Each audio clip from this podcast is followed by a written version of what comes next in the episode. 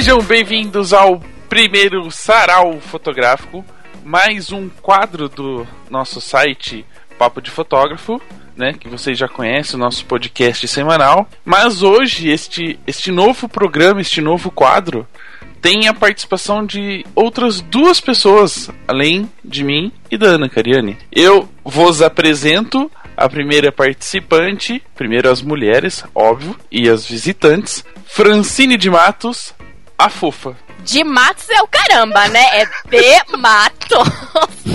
Oi, galera. Meu... Ai, gente, vou parecer meia grossa. Mas, oi, gente, tudo bom? Ai, não. Agora de microfone novo, né? Agora a gente escuta. Ah, é verdade, né? Agora tá super chique, moderníssimo e, e alta resolução. High definition.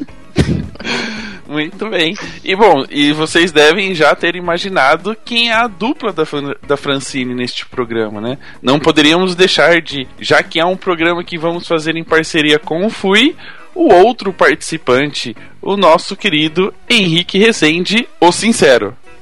olá, olá, olá. Porque sincero, sincero, eu falo merda demais. Não, né? Não, você simplesmente posta algumas coisas que são diretas, né? Ah, tá, entendi. É, não, então. É, polêmicas, né? Eu acho que todo mundo entendeu quando eu postei. É, ah, não gosto mesmo, e aí eu falo. então, é o sincero. Ah, eu acho que fa falta muito, fa falta isso, sabe? Falta um pouquinho de riso, falta, sei lá, acho que as pessoas elas pararam de, de aliás, elas estão levando a fotografia para um outro lado e aí, não sei. Acho esquisito. Mas enfim, eu acho que as pessoas não estão entendendo do que a gente está falando agora, né? Não, a gente vai falar isso durante o programa. E tá. também agora, para vocês ouvirem a voz sedosa, suave e sensual, Ana Cariani, a bocuda. que dó. velho, eu fiquei até tipo pensando assim, o que, que eu vou responder para ele? Por que, que eu sou bocuda? Porque eu falo palavrão? Não, imagina. Então não é bocuda, é boca suja. É, bocuda. Bom, enfim. Ai, ai. Tá bom, já entendemos que todos têm uma vírgula e um adjetivo, né? E eu sou o Rafael Petroco, o piadista. Uma vírgula e um adjetivo. Eu acho que eu não entendi essa sua piada. ah, tá. Um, entendi. Um aposto e um vocativo. Ah, tá. Gente, funciona a manivela, né? É. Muito bem. Enfim. É que é o Muito bem, sobre o que a gente vai falar hoje. Qual foi o a tema gente, do dia? Antes de falar do tema do dia, nós temos que falar de algo muito mais importante e que calhou de ser justo na publicação, próxima publicação deste programa. A Francine tem um cabelo branco. a Francine está ficando velha e o fotografe uma ideia também. Eu quero. Uh, parabéns. Parabéns. Parabéns. Parabéns. Hoje é seu dia, que dia mais feliz! Você não precisa cantar, eu posso pôr música depois. tá, então coloca por cima. Tá. Quem dos dois quer falar um pouquinho do Fotografe, uma ideia e desses oito anos já no ar? Fala, ah, eu sinceramente acho que pode ser o Henrique, tá? Porque vai eu? ficar uma visão muito muito sentimentalista da coisa toda e vai ter meu aniversário, então vou ficar muito emotiva e eu já estou emotiva. É, então eu falo. Fale, fale. então, Diga, o Fui surgiu. o Fui surgiu do amor, né? Assim, do, do amor é uma coisa que, que antes era só um hobby. E na época foi a Fran e o Jaiso que, que criaram uma, uma comunidade no, no Orkut. E depois o negócio foi crescendo e aí a gente inaugurou o primeiro site. E aí a história foi crescendo, a gente foi conquistando bastante gente, assim, com com as coisas que a gente fazia, porque é, eu acho que isso até entra um pouquinho dentro do que a gente vai falar hoje, né? A gente recebeu de coração aberto todas as ideias e todas as fotos que passavam pela gente, assim, porque mais que, mais que ser um espaço para instruir, é, é, para, sei lá, trazer dicas e tal, o, o FUI sempre foi um espaço colaborativo, né? A gente já teve, sei lá, inúmeros colunistas passando é, é, é artigos pra gente e muitos fotógrafos publicados e então a gente sempre foi muito aberto a todos esses estilos de, de foto, de falar de foto de moda, de retrato, de casamento, de fotografia de natureza. Então é, é o fui é igual coração de mãe, né? Sempre cabe mais um pedacinho de, de, de luz, assim. E eu acho que, sei lá, vo vocês dois, Ana e Rafa, vocês sabem como um, ter um, um, um portal é, é, sobre fotografia dá trabalho, né? Então, assim, e, e a Fran, ela dá conta de, de praticamente tudo sozinha, assim. É, são publicações na fanpage, organização das coisas no site. Lógico, eu ajudo com o que eu posso e cuido das parcerias e tal, mas assim, é, é, grande parte dessa, dessa luz que o Fui tem é, é, é culpa dela, assim, o Fui é muito reflexo de quem ela é. Então eu acho que, que isso é muito, muito importante, assim, quando a gente vai fazer qualquer projeto, né? A gente colocar um pouquinho da gente, assim, pro, pro negócio poder dar certo. Porque senão, eh, se a gente não, não colocar, assim, o que a gente acredita, se a gente não seguir o que a gente acredita, não faz sentido, né? Continuar. Então é. O Fui, assim, ele, é, é ele foi um presente pra Fran, né? Um presente de aniversário. É, na época o Jason deu o site de, de aniversário para ela. E agora o Fui vai fazer oito anos já, né? Então é, é uma caminhada enorme aí de, de muita coisa linda. De muitos A Franja tá- lindos. É. Você já deve estar chorando do outro lado. É, eu, eu tô com um sorriso de orelha a orelha, sabe? Porque na verdade o, o, o, o mais incrível que o fotografe, o, o Fui me trouxe, o fotografe uma ideia, foi as amizades, sabe? O Henrique, vocês, um monte de gente que eu não imaginava jamais ter como amigos. O Fui e a fotografia me trouxeram de presente, assim, eu sou muito grata por tudo.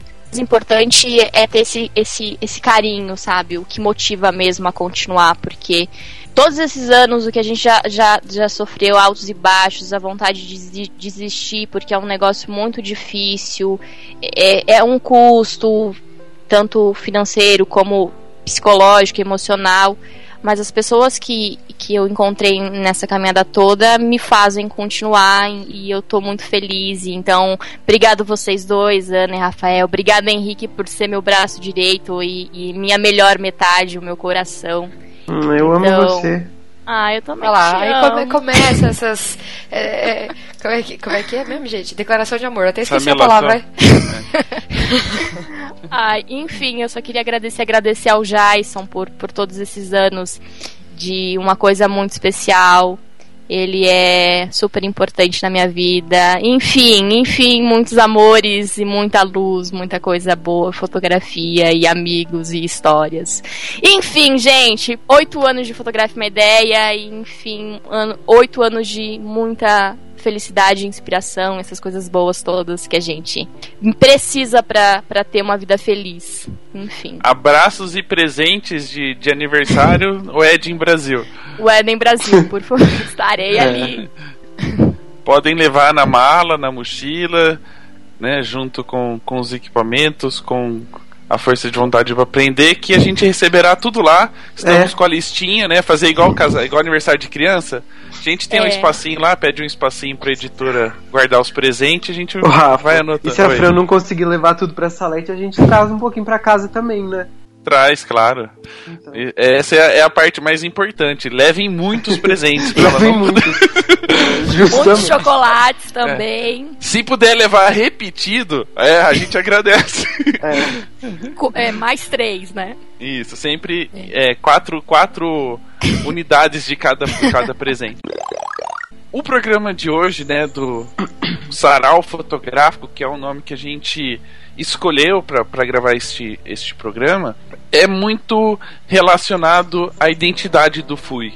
Acho que seria até, até legal pra gente começar um primeiro programa, porque o Sarau Fotográfico vai ser um, um quadro, um programa que a gente vai gravar separado do Papo de Fotógrafo, que a gente vai publicar uma vez por mês, né? Numa conversa entre nós quatro sobre alguns temas da fotografia. E o tema escolhido para este primeiro programa é relacionado à fotografia como hobby, como é, início e como profissão. A gente vai falar dos, dos fotógrafos amadores, dos fotógrafos iniciantes e dos fotógrafos profissionais. É, para começar, vamos deixar a Ana falar um pouquinho, né? É, ela que é sempre tão, tão delicada nas palavras. que, que você quer que eu fale? Queremos que você dê uma, defi uma a sua definição, o que você acha, né? Sobre a sua definição sobre fotografia amadora, sobre ser fotógrafo amador. Só porque eu queria ser a última a falar e apenas concordar com tudo que vocês disseram. a minha definição para fotografia amadora, eu não manjo muito dessas palavras técnicas, não. Mas é, para mim o amador ele é um pouco mais do que você ser um entusiasta. Meu, minha linha de pensamento estaria correta se eu dissesse isso? Mas aí o que é ser um entusiasta? Então, entusiasta, tipo, é aquela pessoa assim, ó, você tem um hobby, você, uma pessoa tem um hobby. A partir do momento que ela começa a levar esse hobby muito mais a sério, investir nesse hobby, fazer mais, cada dia mais esse hobby, praticar este hobby, ele passa a ser um entusiasta. Eu acho que é assim, eu não sei se eu tô falando merda. Pode ser que eu esteja falando merda. E, é, qual que era a palavra mesmo? O amador que você quer estar O amador, é. É, eu me perdi, velho, eu não sei o que eu falo. então vamos usar as palavras pra, pra pessoa que sabe usá-las, né? Isso, isso. Aí depois, aí depois volta Hã? pra mim e eu concordo. vamos deixar a Fran falado. Qual que é a sua opinião, Fran? Sobre fotógrafo amador. O que, que, que, aconteceu com a sua, sua voz? Definição? É, ela tava rouca. tentando ser sensual. é que você quer falar igual eu, ué. Eu fiquei rouca, eu fiquei rouca. Fotógrafo amador. Armador, eu ia falar. Olha lá, tá vendo? É que ele sai armando para todo mundo. É.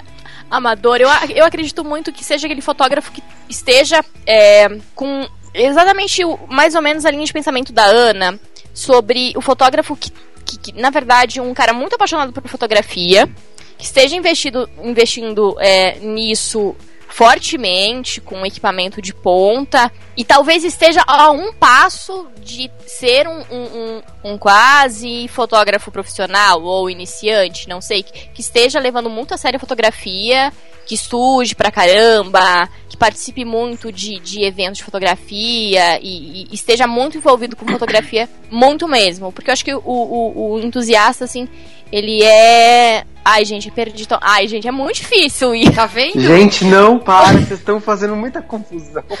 Ai, tô muito louca. Posso falar? Pode, obrigada. De nada. Eu acho que o fotógrafo amador é aquele que. aquele cara que tem uma câmera, que ama tirar foto, que quer aprender, que compra um livro bacana para poder, para poder, sei lá, aprender regra dos terços e, e composição e e composição cromática e coisas afim, é, mas que não tem interesse em, em, levar aquilo adiante. Por exemplo, um fotógrafo amador na década de 70 foi meu tio. Meu tio ele era funcionário público, mas ele tinha uma câmera com quatro lentes. Essas quatro lentes hoje são minhas. É, ele tinha uma câmera de, de filme e ele fotografava família. Tinha vários livros de, de fotografia esses dias, inclusive ele achou um livro da Life lá.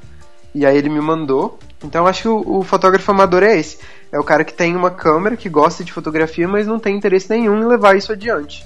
Em, em se tornar um fotógrafo, é, e aí já usando a outra palavra, né? Um profissional que vai sobreviver disso, entendeu? É... Então, basicamente, é a nossa mãe na nossa infância, né? É, basicamente, a minha mãe não comprava, não comprava livro de foto, não. Ela só queria tirar foto minha mesmo para lembrar quando, quando eu crescesse, né? Eu acho. É, mas se a gente pensar nesse, nesse nível de. nessa linha de pensamento, né? Tem fotógrafo profissional que não deveria ser profissional, então, porque também não quer comprar livro e nem ler. Ah, pois é.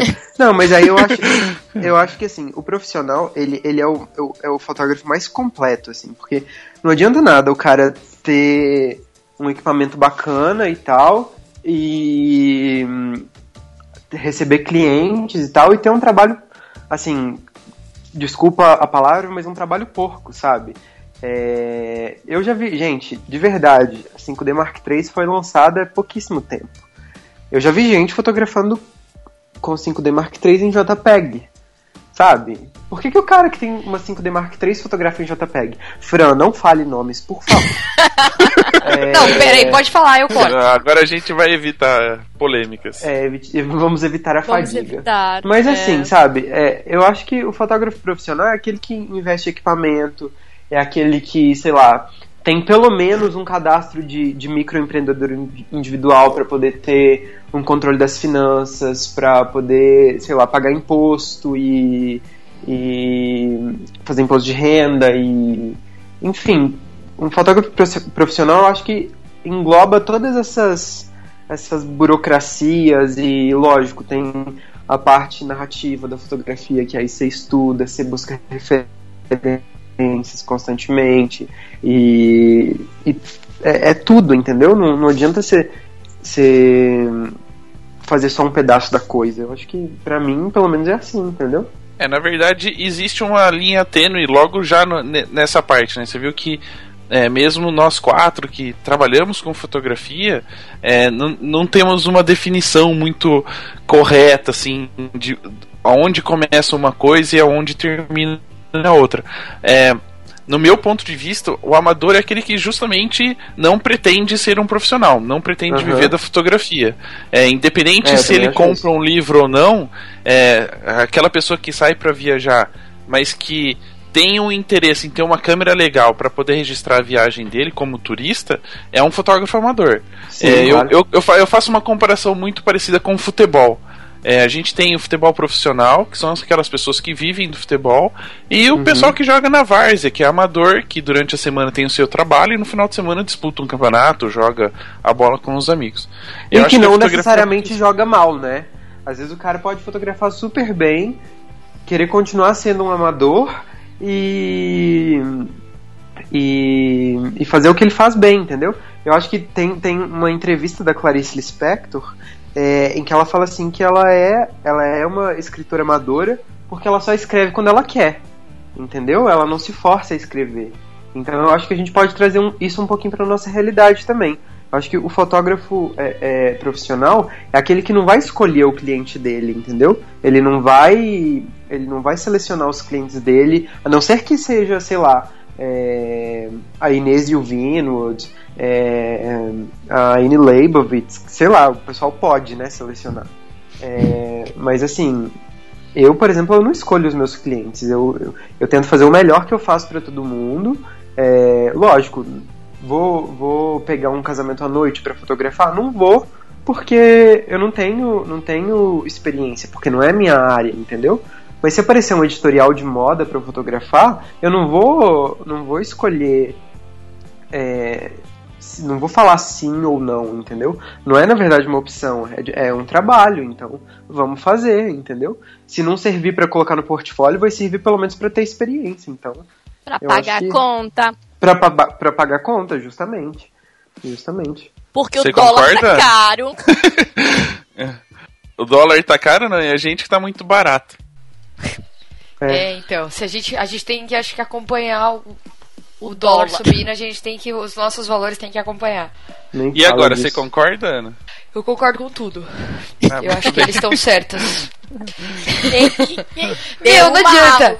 Eu, é assim, ó. Eu sei o negócio, mas eu não sei explicar. Muito bem. É, 1x0 para equipe masculina. É. Só sei sentir. É, falando em, em, em, equipe masculina também, eu lembrei de, do texto de um fotógrafo, do, do Leandro Neves. Eu acho que ele, ele terminava um, um texto dele assim, falando que é, não, ele, ele não fazia muita diferença entre, entre um trabalho de mil e um trabalho de cem reais, entendeu? É, porque que, aí eu lembro que ele até falou assim: é, quem tem uma cachorra que precisa de uma consulta no veterinário sabe que um trabalho de 100 reais tem seu valor, entendeu? Era alguma coisa assim. Então eu acho que isso é muito da, da realidade de um fotógrafo profissional também, né? A gente não vai ficar escolhendo cliente justamente porque a gente tem várias contas para pagar. Né? É, o Léo usa, o Léo usa uma, uma coisa bem legal para quem é profissional, que ele separou é, algumas metas pessoais, né? Ele tinha os pequenos, os médios e os, os médios, os trabalhos. trabalhos sim. É. Que é. não é que ele fazia questão de, ah, só vou fechar os grandes, ou se um grande aparece na mesma época do pequeno, ele fecha o pequeno. Ele, é que ele. A diferença que ele faz é ele se prepara, o pequeno é, precisa de uma preparação e o grande precisa de outra. Ele se prepara uhum. para o pequeno e se prepara diferente para o grande, só isso. Justamente. Porque o trabalho é o mesmo, é, é sempre ele, é o olhar dele, a técnica dele, então ele não faz diferenciação nisso, ele faz diferenciação é, no que ele vai usar. É essa Justamente. diferença que ele usa. E voltando ao, ao, amador, que é a questão que a gente fala nessa primeira parte do programa, é, quando a gente, quando vocês começaram a fotografar, eu falo a gente porque eu também me incluo nessa, é, vocês tinham ideia de que esse amadorismo, essa vontade, esse gosto por fotografar se tornaria uma profissão? Ou vocês é, viam fotografia como, como um objeto é, a ser atingido, a, ser, eu vou ser fotógrafo? Ah, eu não. Eu, eu acho que, na verdade, eu comecei a fotografar muito novo, né? Eu devia ter, sei lá, 10, 11 anos e, e então eu acho que com 10, 11 anos, você, aliás, mentira, eu devia ter uns 12, 13. É, mas eu acho que com uma, uma cabeça assim, você nem, nem tem muita, muita noção do que é a vida, né? É, então no meu, no meu caso foi só, pô, como eu não tinha muita coisa que fazer, não tinha muito amigo também, sempre fui uma criança meio isolada. Não, é sério, eu sempre fui uma criança meio isolada, assim, do, do, do povo, sabe? Nunca foi muito bom em lidar, assim, com, com as outras crianças. É, eu, eu saía muito sozinho, e aí eu saía com. Uma vez eu ganhei um celular que tinha câmera, e aí eu saí para fotografar, tipo, pra tirar foto pra testar o celular, entendeu? E aí eu fui começando a fazer disso uma parte do, do da minha semana, assim. E aí depois eu comecei a chamar minhas amigas para ir tirar foto comigo e tal. E aí eu ia postando essas fotos no Orkut, no, no Fotolog, umas coisas assim. E então assim, aí a amiga da minha amiga via a foto e falava, nossa, tira uma foto minha assim também, você tira umas, umas fotos diferentes e tal. E então o negócio foi surgindo, entendeu? E, e aí, lógico, demorei um tempo para poder cobrar pelo meu primeiro trabalho, porque eu não achava justo, né? Tipo, um carinha com 14, 15 anos cobrar pra, pra, pra fotografar, sendo que tinha fotógrafo é, é, profissional né, na, na cidade.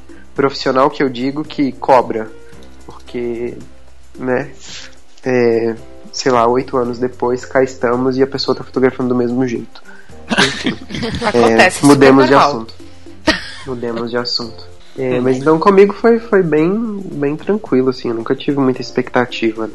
Ah, na verdade, assim, comigo também. A fotografia aconteceu naturalmente, né? É, é comecei a fotografar e eu queria só fotografar. Eu não tinha ideia que um dia eu ia ganhar dinheiro com fotografia. Eu só queria saber de aproveitar o, o momento, o final de semana fotografando. E a única coisa que me interessava mesmo era o resultado final. E aconteceu muito naturalmente. Acho que tudo acontece muito naturalmente. Eu sei que eu queria ser artista. De alguma forma, eu teria que trabalhar com arte. É, isso eu, eu também sempre soube. Eu também sempre soube. Sei lá, com 10, 11 anos, eu interrompi a aula de geografia para fazer meu discurso de ganhadora de Oscar de melhor atriz, sabe? Chorava. Ai, meu Deus do céu. Aí, é. de atriz, de querer ser atriz, eu queria já ser desenhista, mas eu não tinha muito talento para desenhar. E aí aconteceu a fotografia. Eu tinha o quê? 16 anos. Daí, meu, foi incrível, porque hoje em dia eu não me vejo fazendo outra coisa, né? Eu, eu acho que eu nem sei fazer outra coisa, né? Nada. É, Talvez se você, se você não sabia desenhar, se você não sabia desenhar e até hoje não ganhou nenhum Oscar, é, acho, acho que. tá Mano, vai, certo, vai aprender a fazer gol com a sua mãe, velho. se tudo der eu errado. Eu não tenho paciência para ficar tricotando. É um saco. eu imagino. Mas eu é já arte. tentei aprender, mas. É arte. Tem que ter é paciência. É, é arte, não. É um negócio é incrível, assim. É, então. E vocês, gente, como que aconteceu a fotografia na vida de vocês, assim? Vocês já queriam ser artistas também? Sabe eu nunca soube desenhar, eu nunca soube. Eu só sabia pintar usando um lápis de cor. Então eu só fazia desenhos. Como é que chama? É. Abstratos. Eu não sabia desenhar mesmo, então eu só fazia coisa abstrata como pintando com lápis de cor. Então, mas essa, essa questão dessa, dessa referência que a gente sempre tem, isso é muito. Eu acho que isso é muito comum, né? Porque eu acho que todo fotógrafo ele gosta muito de observar e de tentar reproduzir isso. E eu acho que isso não é uma característica de ser fotógrafo, isso é uma característica de ser artista, né? Uhum. Porque então a gente querendo ou não, a gente já traz essa coisa desde muito desde muito antes, assim. Eu lembro que eu morava na roça é, quando eu era pequeno, até os meus oito anos eu morei, tipo, numa rocinha de vaquinha mesmo.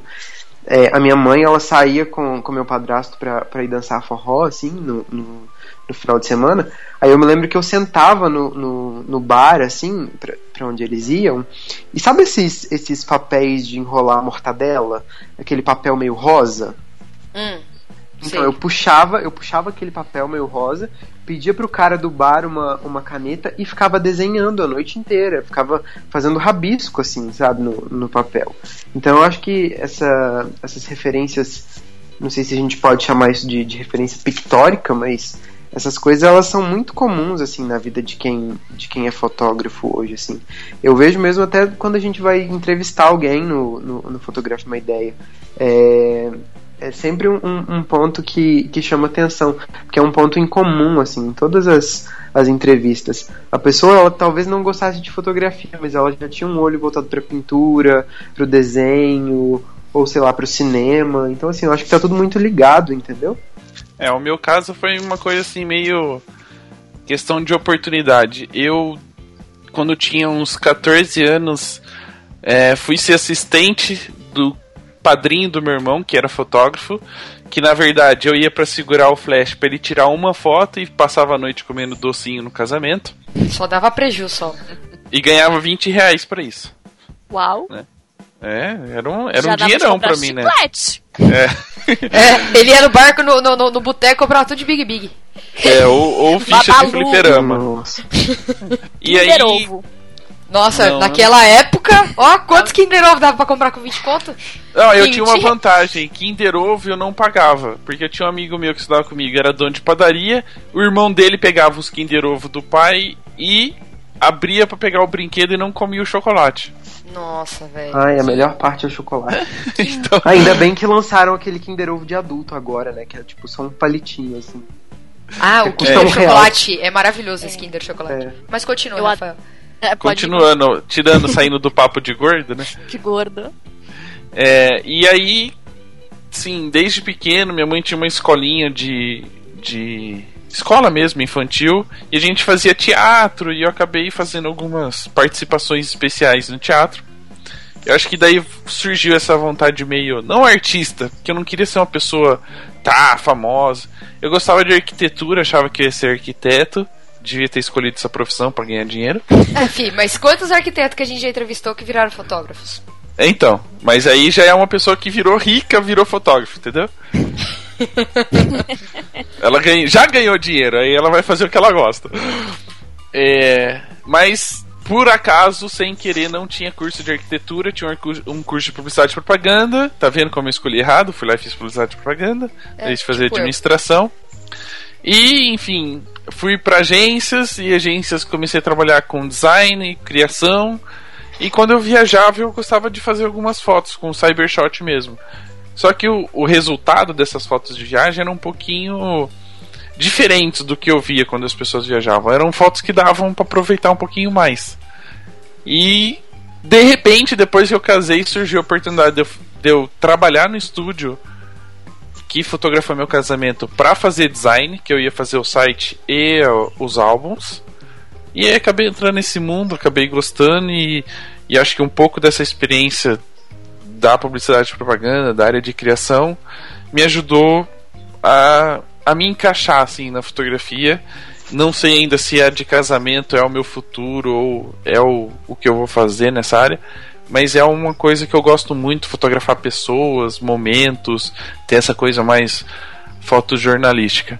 Eu acho que eu não passei por um processo muito do amador assim, porque a câmera era do meu pai e de repente eu já estava fotografando. Não tive, para mim acho que foi muito rápido. Não tive essa esse, esse contato que vocês tiveram no começo assim, que foi um pouco mais demorado, um pouco mais elaborado, até chegar nesse primeiro patamar que a gente vai tentar discutir agora, que é o o iniciante, né? Ô, por que, que você pulou a minha parte?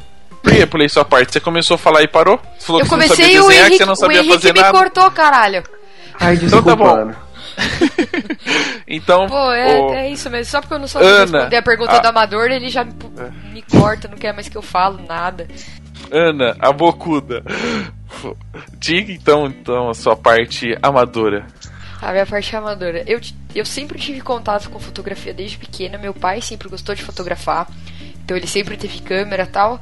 Mas eu não tive esse contato de pegar a câmera e tirar foto só depois, quando eu tinha uns 9 anos, que minha avó me deu uma câmera de filme e tal.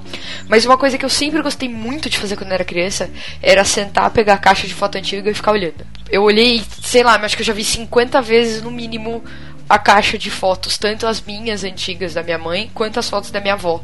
Que tem fotos da minha avó novinha, da, da minha mãe pequena, essas coisas. Então eu sempre gostei muito de dessa coisa de ver a foto, de ver pessoas que eu não conhecia através de foto, né? Tipo, imaginar como que eram aqueles momentos em que eu não fiz parte, só se eu reencarnei numa pessoa que morreu, né? E aí eu participei daquele momento.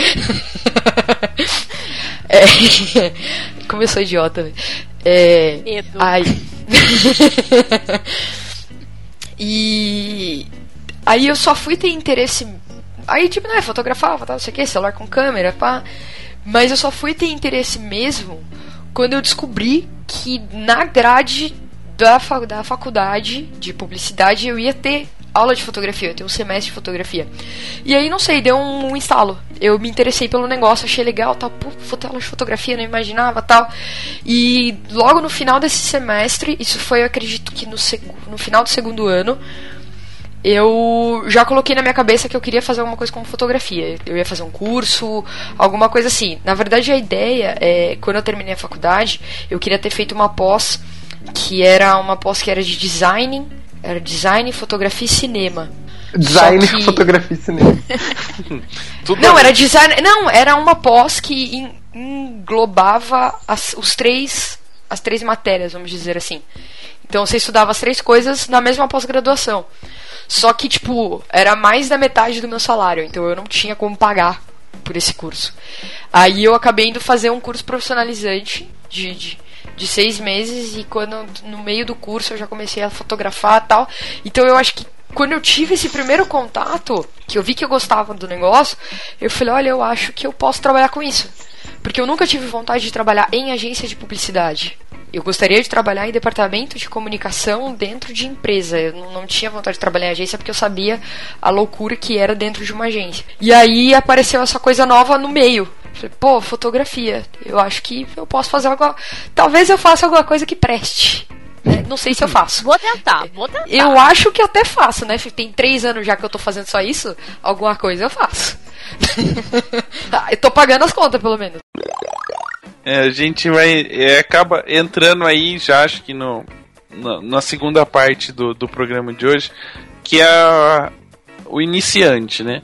A gente tem visto, tem acompanhado no Facebook, que muitas pessoas estão pulando esta etapa, a do iniciante. Já é aquele famoso comprou a câmera e no outro dia tem uma página no Facebook escrito nome, fotografia e tá oferecendo os serviços. É, para vocês, a, a gente já falou que o iniciante seria o intermediário entre o amador que já está pensando em fotografia como profissão. É, eu acho que o iniciante é. O que di- di- difere o iniciante do amador é justamente isso. A partir do momento que o amador decidiu que ele, que ele quer trabalhar com fotografia, aí ele se torna um iniciante, entendeu? Eu acho. É, então, é, Ele é é iniciante na linha. profissão, não no ato de fotografar. Vamos deixar isso claro. Sim, sim. Porque tem gente que pode confundir e falar, ah, ele virou, agora ele quer ser profissional ele não sabe fazer nada. O tipo, o que ele fazia, ele É. apagou. Não, é iniciante para ser para ganhar dinheiro com isso. Não Uhum. fotografar apenas É, para ou si está próprio. começando a ganhar dinheiro com isso, né? Porque tem Sim. muitas pessoas hoje que é, eram amadoras, é, conseguiram fazer um trabalho legal, uma- ter uma fotografia legal, e a partir de agora estão começando a ganhar um, um dinheiro com isso, estão oferecendo seu, seu trabalho como freelance, como segundo fotógrafo, ou até mesmo como primeiro fotógrafo, mas que ainda não vivem só da fotografia. Trabalha durante a semana e faz alguns trabalhos nos finais de semana. Iniciante também a gente pode falar que são aquelas pessoas que querem ser é, fotógrafos, decidiram que a fotografia é sua profissão, mas estão começando a estudar, estão começando a desenvolver é, a, a profissão. Ou seja, comprar uma câmera, e aí a gente vai falar um pouquinho disso, sobre desse problema durante o processo, que algumas pessoas têm a, a noção, têm é, a- é, sabem que é preciso estudar para se tornar um grande profissional, mas que algumas pessoas que estão começando agora estão querendo já pular uma parte do processo. É, Fran, você que, que leva o FUI há oito anos num patamar super bacana que tem todo tipo de contato, né, desde o do iniciante até mesmo do amador até o profissional. Como é que você vê o processo de iniciação na fotografia? Eu acho que hoje em dia ele está muito é, acelerado. Acho que é justamente isso que vocês estão falando de, de pular etapas, de pular um processo natural de, de autoconhecimento, de, de saber realmente o que você quer fotografar, o que você quer, é, que, com, como você quer ser conhecido. É, fotografando é, especificamente alguma coisa. Por exemplo, eu quando eu comecei a fotografia e, e ganhar dinheiro com, com isso, eu fotografava qualquer coisa, de verdade. Desde que me pagassem para isso, eu, eu, eu fotografava. Lógico que eu tinha consciência, por, por justamente é, estar em contato com vários portfólios diferentes, vários trabalhos de fotógrafos, eu tinha consciência, uma coisa muito muito louca de que meu trabalho não era sufi suficientemente bom, não achava, não me achava digna de estar cobrando um preço por ele, mas eu sabia que eu teria que cobrar alguma coisa para fazer, porque eu não poderia trabalhar de graça. Afinal, eu tinha comprado uma câmera, eu tinha que pagar ela. Então, eu, eu dizia muito não. Não. A pessoa vinha, Francine, você fotografa casamento? Não. É, Francine, é, tem um batizado? Não. Eu fotografava aquilo que eu me sentia segura de fotografar. Chata pra caralho, né?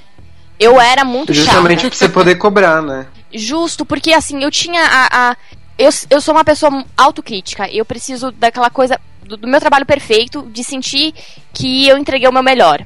Então eu só aceitava aquilo que eu me sentia segura para fotografar.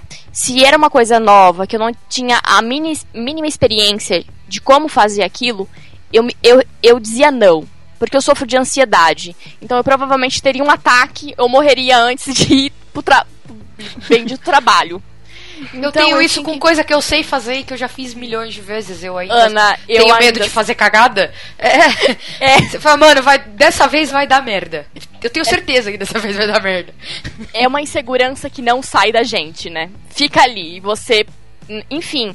É, e, e o que eu vejo hoje em dia com, com, com está em, volta de muitos fotógrafos iniciantes, todo essa, esse bando de fotógrafo, é que eles pularam a etapa de se firmar em alguma coisa, sabe? É, ah, eu quero fotografar retratos de criança. Então eu vou fazer isso. Então vou focar o meu trabalho nisso e, e trabalhando aos poucos, aceitando os trabalhos que eu, eu me sinto segura de fazer. E, sei lá, eu acho que pô, vamos desacelerar o processo todo. Vamos é, fazer um negocinho um pouco mais lento, o processo mais lento, mesmo para se autodescobrir, sabe? Porque senão a pessoa se perde e aí vai virar. Fora que outro entra uma questão muito simples de que de cópia. O que a gente vê de fotógrafo fazendo a mesma coisa e fotografando igual um monte de gente me irrita muito. Tamo vendo se tá bravo. Estou irritada. Estou irritada. A pessoa participa de um workshop e sai fotografando igualzinho ao palestrante. Pra não, pra não, pra não Não falarei nomes. nomes. Mas assim... Cara, mas isso é o que a gente mais vê. Muito. É incrível, assim. Eu tô vendo agora, essa semana, eu vi uma coisa absurda. O palestrante trocou a logo, sabe? A apresentação do nome o dele. logo. O logo, é. é. Obrigada. Fala não... logo, você fala logo, você vai tomar porrada, fi. Desculpa, designers. É, e eu, esse, esse palestrante trocou o logo, né? A apresentação do nome dele. O que aconteceu? Eu vi duas ex-alunas desse mesmo, desse mesmo fotógrafo fazendo a mesma apresentação do nome, da identidade visual. Eu disse assim: Oi? Como assim? Sabe? Eu fiquei assim chocada com o negócio que, que é justamente acho que é por isso essa, essa ânsia de chegar a um nível de desses fotógrafos que as pessoas têm, co, têm como referência. É uma, ah, começou uma... agora, ele já quer ganhar prêmio, né? Já, ele já quer estar tá no mesmo nível que o cara que ele tanto admira. Mas é uma ambição muito é, que, que acaba deixando a pessoa louca, assim, sem identidade nenhuma, sem nenhum. Não sei, eu não sei explicar, mas é uma coisa assim que, que, que, que se perde, que, que perde a identidade própria, talvez. É, talvez a pessoa seja um ótimo fotógrafo, só que ela está se perdendo nesses primeiros passos e essa, esse negócio de ter que mostrar o trabalho dela a qualquer custo e, e, ser vista por um monte de gente e aí conseguir um monte de seguidores também e, e ter um monte de gente dizendo que o trabalho dela é lindo. Enfim, é muito louco. Eu não sei se vocês entenderam essa minha, meu pensamento maluco de eu gente. Eu entendi, eu concordo. Sabe? Poxa, vamos devagar, vamos com um negocinho lento, marcha lenta, um negócio. Vai, Henrique, fala alguma coisa. Vai, Henrique, ou sincero. O que vocês querem que eu fale? O que vocês querem que eu fale? Me pergunta alguma coisa pra eu poder me Você direcionar concorda? de novo, porque Você concorda? Eu... Pronto, perguntei. Então, algumas partes sim. Algumas partes eu concordo sim. Eu acho que é, as pessoas elas estão, elas pulam muito a fase do hobby, entendeu? Eu acho que falta mais é, é trabalhar fotografia em banho-maria, assim, desenvolver um pouquinho mais essa questão do, do, do olhar, do que você quer fazer, de como você quer fazer. E aí você seleciona, assim, sabe? Você começa a ver suas primeiras referências. Quando eu comecei a, a, a, trabalhar com fotografia, eu não fazia ideia de que, quem era Annie Leibovitz, de quem era, sei lá, Richard Avedon. É, mas eu tinha, assim, umas referências muito simples, sabe? De, de fotógrafos daqui da cidade mesmo e tal. Então essa, essas foram as minhas primeiras referências, assim. E aí eu acho que à medida em que a gente vai crescendo de passinho em passinho, vai sei lá, conhecendo um pouquinho do, do Flickr, que foi onde eu, eu, comecei a compartilhar as minhas primeiras fotos, e aí a gente vai conhecendo outros nomes e vendo outras fotos e outros estilos diferentes, e, e tentando fazer assim parecido, é, eu acho que a gente vai crescendo um pouquinho também, sabe? Eu sou, eu, eu não sou muito a favor dessa dessa coisa de, de não fazer igual ao que o que a Fran falou, assim. É, eu, sei lá, se eu se eu quiser copiar a Anne Leibovitz em alguma coisa, lógico, eu não vou. Eu acho que nunca nada vai ser cópia. Primeiro, porque o fotógrafo é diferente. Segundo, o momento é diferente. Terceiro, a pessoa é, que está fotografando é diferente. Quarto, o equipamento é diferente. Então, assim, por mais que a ideia tenha o mesmo caminho, são situações completamente diferentes, entendeu? Então, eu acho que eu sou super a favor dessa coisa de referência. Eu não sou a favor de eu pegar uma foto, botar a foto na minha frente e falar: não, eu não vou sair daqui enquanto eu não fizer essa mesma foto, sabe? Isso eu acho errado. É, mas eu acho que esse uso da, da referência como, como é, objeto de estudo e, consequentemente, de crescimento pessoal e profissional, eu acho extremamente válido, sabe? É, só que uma das coisas que eu acho mais importantes, assim, é, é, de, de e, e que falta muito da pessoa que quer trabalhar com fotografia é a questão da, da da comunicação, entendeu? Eu acho que as pessoas hoje elas não sabem muito como vender fotografia. E eu acho que isso demora um tempo mesmo para poder para poder desenvolver, porque, por exemplo, um cara que, que trabalha, é, sei lá, numa loja de roupa, é, gerente de uma loja de roupa, e aí ele quer migrar para fotografia. E até ele começar a conhecer o mercado da fotografia para ver como que aquilo ali funciona, para ver quais que são os clientes, para ver a demanda de trabalho naquela área que ele quer trabalhar, para ver quanto que ele precisa investir no estúdio dele, ou sei lá, se ele quer trabalhar em casa e quer fazer só externa. Eu acho que todo esse processo de entender a fotografia como profissão, ele demora muito e as pessoas elas querem é, é, elas já querem se firmar diante das outras como fotógrafos entendeu? Então eu acho que vai é, é, muito daquilo que um de vocês falou. A pessoa pega compra uma câmera e aí no dia seguinte ela já cria uma fanpage fulano de tal fotografia fulano de tal photographer e aí eu acho que falta um pouquinho dessa desse desse cuidado com o trabalho desse cuidado com o desenvolvimento desse dessa essa coisa de, de querer sempre buscar um pouquinho à frente, entendeu? De não querer se colocar lá na frente já. É, porque isso atrapalha muito a gente. Eu acho que a gente nunca, a gente nunca pode se comparar é, com, com aquela pessoa que a gente mais admira. A gente tem que se comparar com aquilo que a gente pode ser de melhor, por exemplo. Hoje eu não vou, é, é por mais que eu tente é, é, fotografar, sei lá, é, Deixa eu tentar pensar alguma coisa aqui que eu não queira fotografar agora, que é difícil, porque eu, eu geralmente quero fazer tudo, isso me atrapalha. Mas sei lá, de criança. É, não, um, um, uma campanha de estilo, assim, tipo, de um, sei lá, peguei a campanha, uma, uma campanha do McDonald's para fazer. Eu não vou conseguir fazer isso, eu tenho que aceitar que eu não vou conseguir fazer isso, entendeu?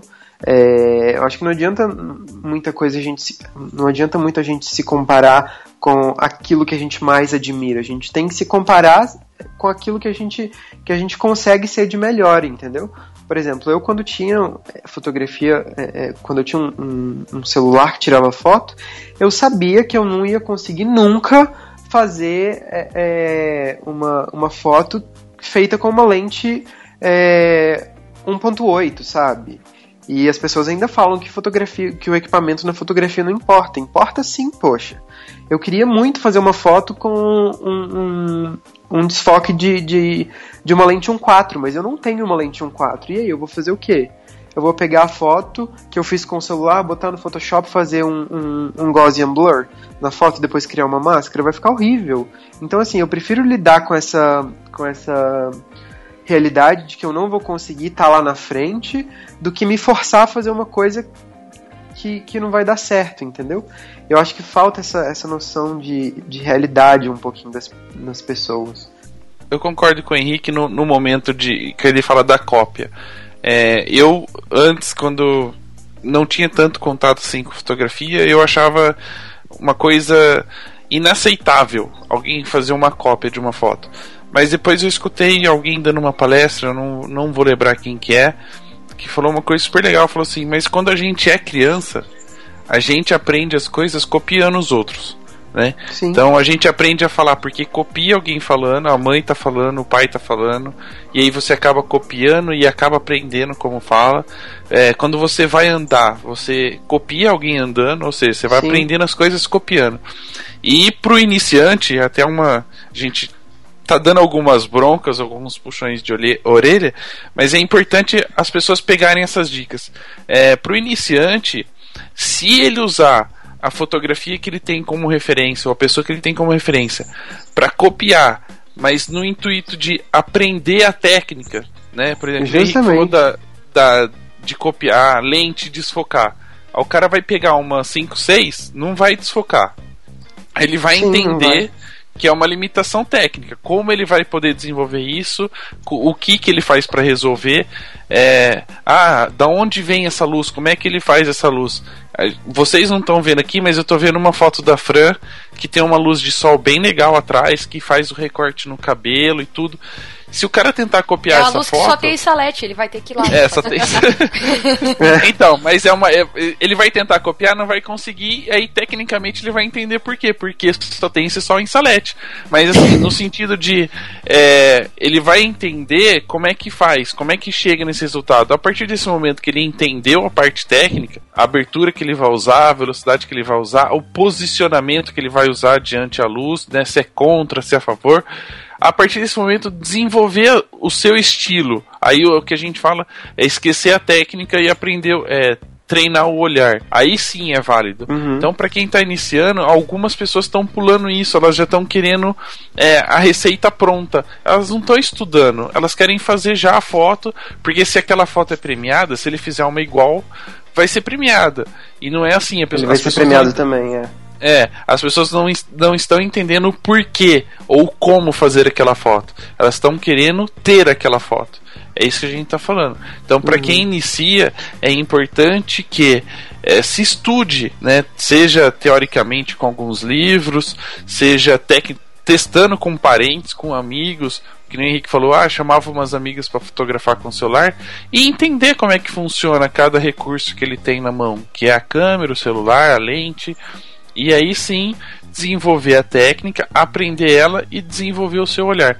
Eu acho legal essa questão da cópia, mas como hum. referência para você aprender a técnica. E algumas pessoas estão pulando isso logo no início. Então, Vai. na verdade, assim, quando eu, eu critico esse negócio de cópia, esse lance de cópia, é justamente pelos iniciantes estarem vendendo um estilo que não tem às vezes nada a ver com eles, estão copiando é, o estilo de, do fotógrafo que eles estão estão vendendo isso como verdade deles.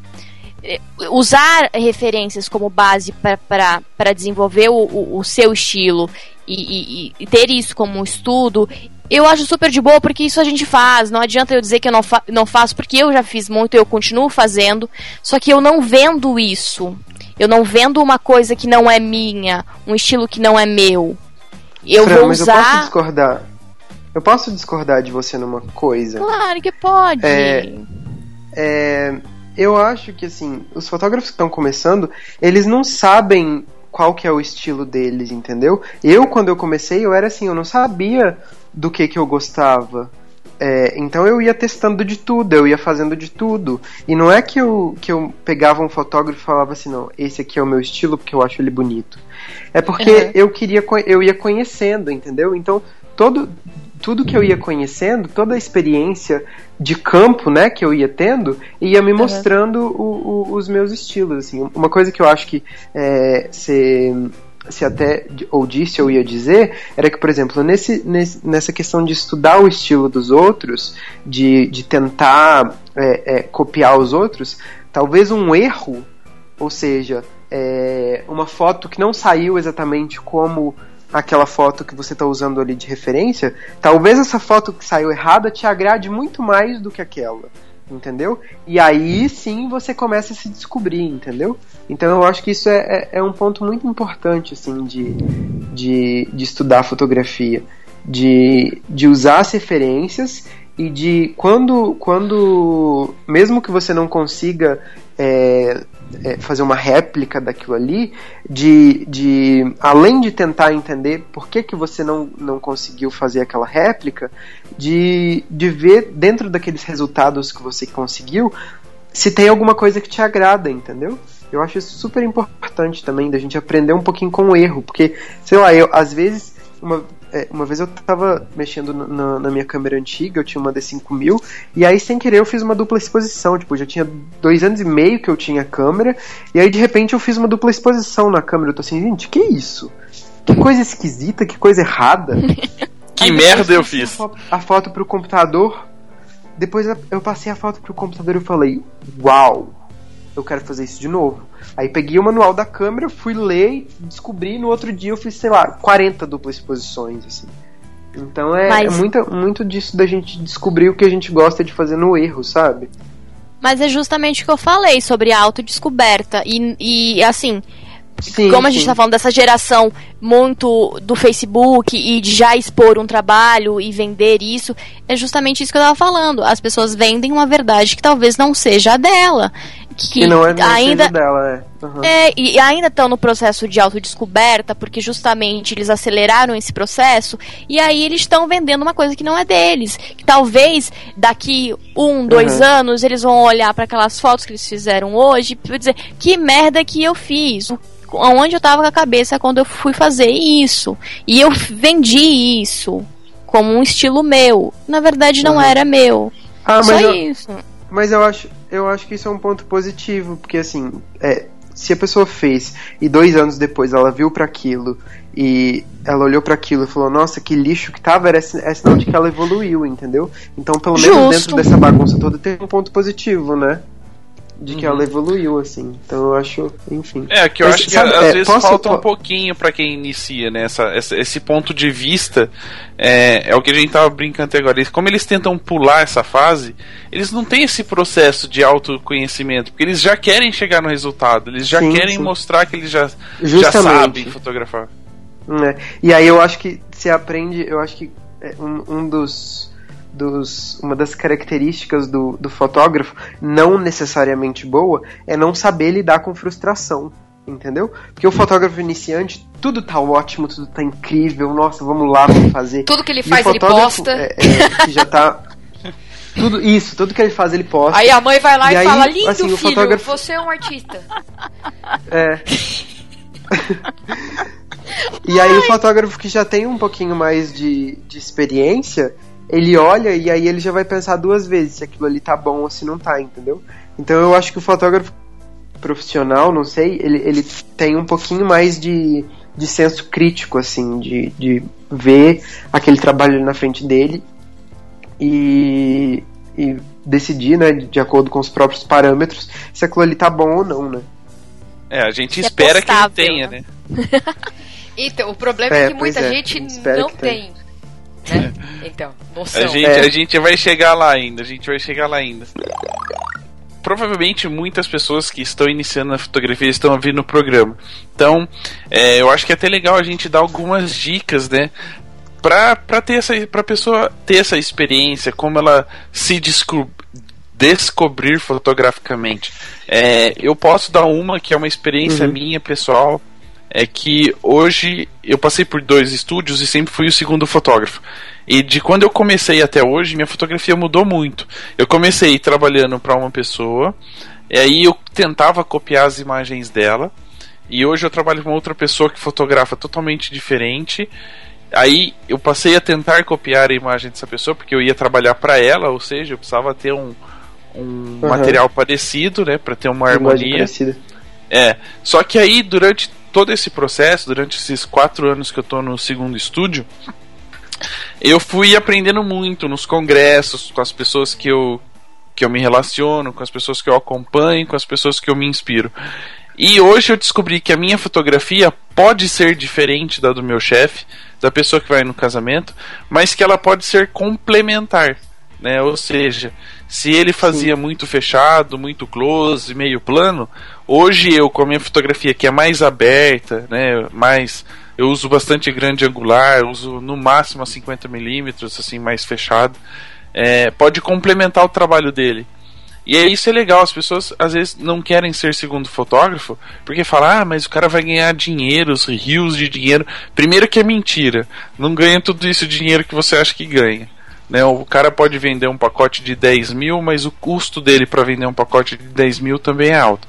É, as pessoas têm medo de ser segundo fotógrafo.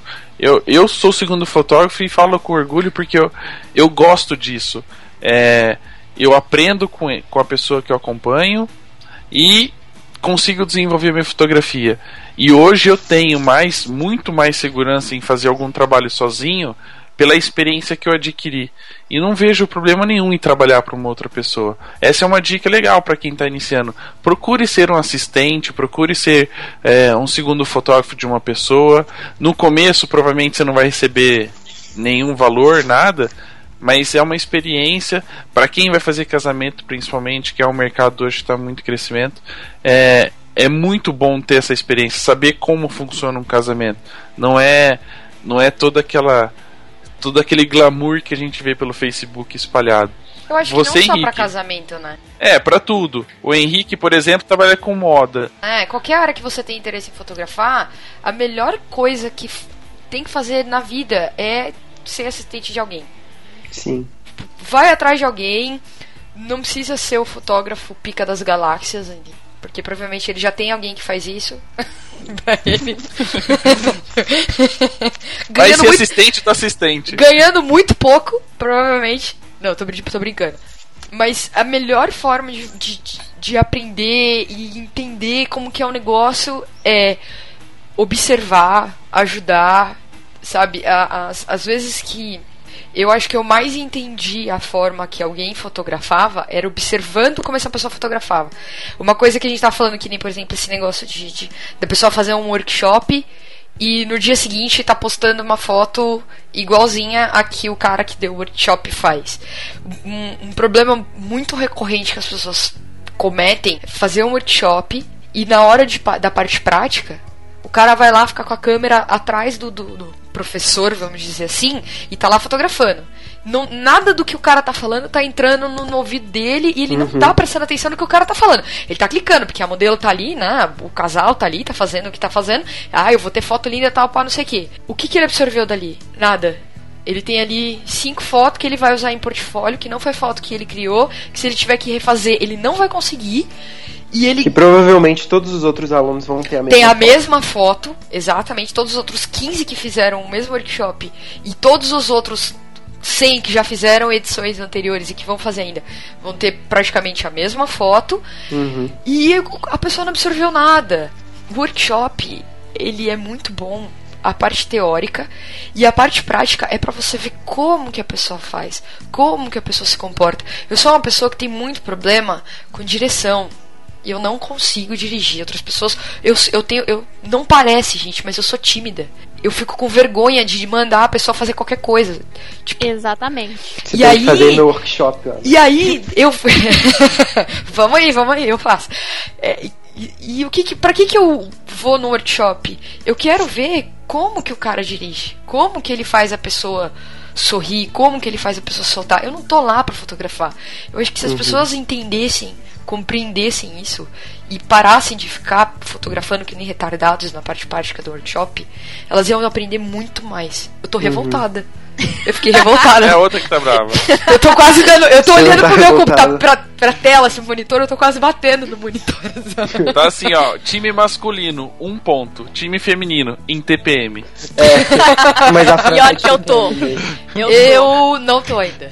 Mas, mas é então, é a- esse- essa, essa ânsia que o povo tem de ter alguma coisa pra postar na merda do Facebook. Pois é. Gente, Desgraça! fotógrafo é muito ansioso, né? Que isso? Vamos, vamos, vamos... Suicídio coletivo pra acabar com a ansiedade. Não, eu acho Não. que quem. Eu acho que Eu quando eu vou no workshop, as pessoas. Quem tá dando workshop, se por um acaso, óbvio, que tem tanta coisa que, que o cara tá dando workshop, ele não tá prestando atenção em mim. Eu nunca tô, tipo. Eu tô. Eu não tô fazendo tá todo mundo fazendo. Tô falando, nossa, mano, parece que a, menina, a, a Ana Karen não tá prestando atenção, né? Ela veio aqui pra quê? Uhum. Né? Desculpa, pessoal, se eu causo essa impressão em vocês. Mas é que eu faço diferente. Vocês estão falando de ansiedade? Eu não sou ansioso. Imagina. Mas tô publicando agora que a gente tá gravando este programa, tá é, bom? então. É foda. Ah, tá, muito bem. Pode, Tá bom. pode. Não, Não, mas, é, uma, é, uma, é uma coisa bem. Mas isso eu acho que em qualquer profissão, quem tá começando tem a ânsia, né, de chegar logo. É, eu vou usar a palavra Sim. sucesso porque é uma coisa que a gente consegue enxergar. É, é uma ânsia de chegar logo no sucesso, ser reconhecido. E pular etapas não é o, o ideal. Então, galera, é, hoje o mundo é digital, é tudo rápido, a internet às vezes é rápida. A sua não, né? Gente, calma. Agora falando em digital, Vivian Maier. Pronto, melhor exemplo de esperar o momento certo de publicar um trabalho é Vivian Maier. Então explique. Morreu?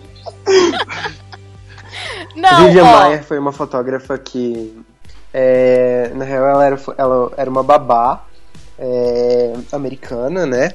É, com sotaque francês, de descendência fingido. francesa e tal. É, sotaque francês fingido. E ela fotografava as pessoas de quem ela cuidava e tal, as criancinhas e coisas na rua. E aí ela morreu. sem Ela esperou tanto que ela divulgar morreu. o trabalho dela. E o- ela esperou tanto que ela morreu. E aí as coisas dela estavam guardadas num box.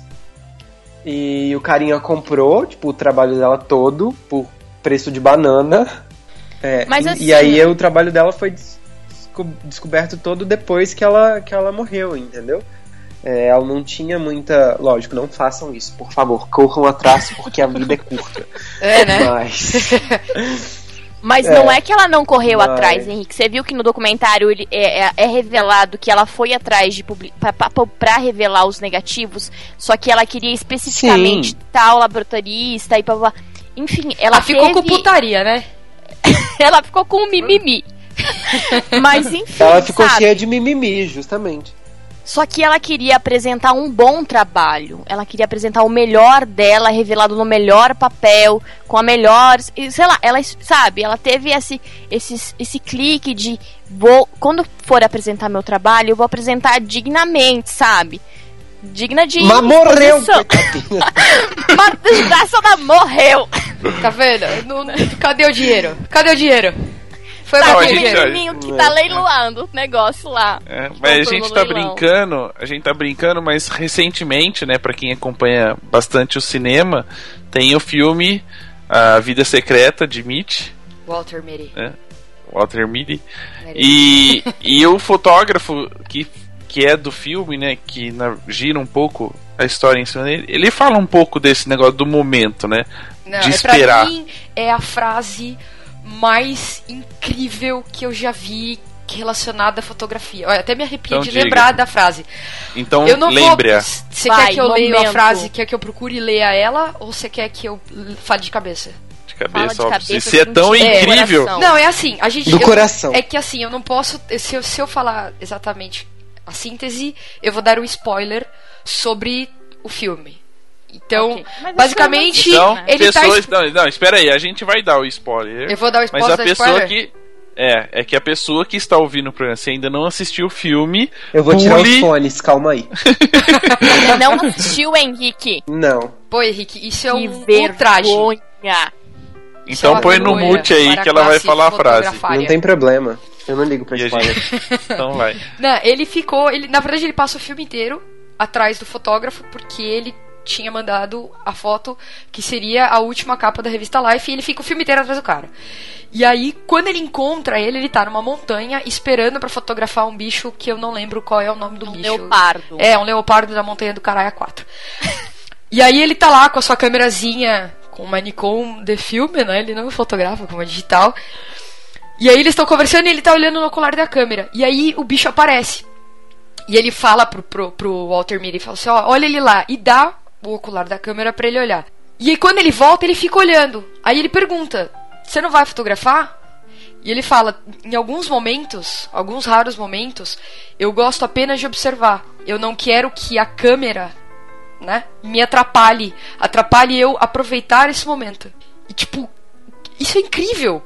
É muito foda. Eu não tenho palavras pra descrever o que, o que é essa, isso que ele fala, óbvio, é muito mais detalhadinha a frase dele, é um pouco maior, mas basicamente é isso. Em alguns momentos eu não quero que a câmera me atrapalhe, eu quero viver o momento. Exatamente, eu acho que para nesse caso, é- essa frase, esse esse jeito do cara pensar, essa coisa da cabeça dele, para nós fotógrafos profissionais encaixa de uma forma, né, que é o, o esperar o momento para clicar. Mas para quem está iniciando, ela, ela entra num, num contexto um pouco mais abrangente, é de que a pessoa precisa é, estar aberta para receber, não querer já sair disparando, sair que ah, vou publicar todas as fotos. Entre aspas, eu discordo. Porque eu, como fotógrafa, não quero. é, Eu tô dizendo não para trabalhar. Eu tô dizendo fora do trabalho, como pessoa. Eu não quero que eu tenha essa obrigação de fotografar tudo que acontece ao meu redor. Eu, eu, falei várias vezes no Papo de Fotógrafo que quando eu fui pra Nova York a primeira vez, eu me arrependi de não ter fotografado tanto. Aí eu voltei de novo. Eu não, eu não consegui fotografar tanto porque tava tão frio que eu não conseguia tirar minha luva para conseguir fotografar. E a, minha, a luva que eu tava usando não dá pra usar o celular. É, mas eu prefiro não ter tantas fotos e ter na minha mente a, a, a- consciência tranquila de que eu viajei para um lugar, eu gastei uma grana pra estar lá, mas eu aproveitei o momento, entendeu? Tipo, eu não tenho foto de tudo, de todos os lugares, de tudo que aconteceu, mas eu aproveitei aqueles momentos da melhor forma possível. Eu não preciso tirar selfie meu em todo lugar que eu vou pra provar que eu tive lá e lembrar que eu tive lá. Não, sim, mas o que eu quis dizer que eu não- consegui completar a minha meu, minha linha de pensamento é que é o seguinte, hoje a gente tá falando que, que as pessoas que iniciam já, já estão é, ansiosas para mostrar um resultado e mostrar que já chegaram Sim. no nível das pessoas que ela, que ela, que ela se inspira.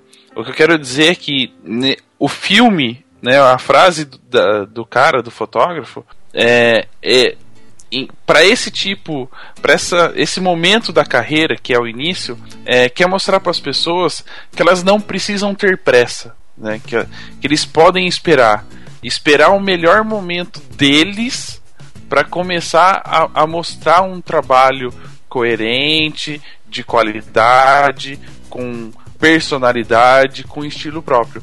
É não sair ah, apareceu o cara lá e sair fotografando para depois publicar. Que isso não é um bom resultado. Isso quer dizer apenas que você clicou. E no início de carreira a gente tem que entender que você quer realmente seguir a carreira e você está começando, é se prepara, espera o momento certo, é, faz o negócio acontecer.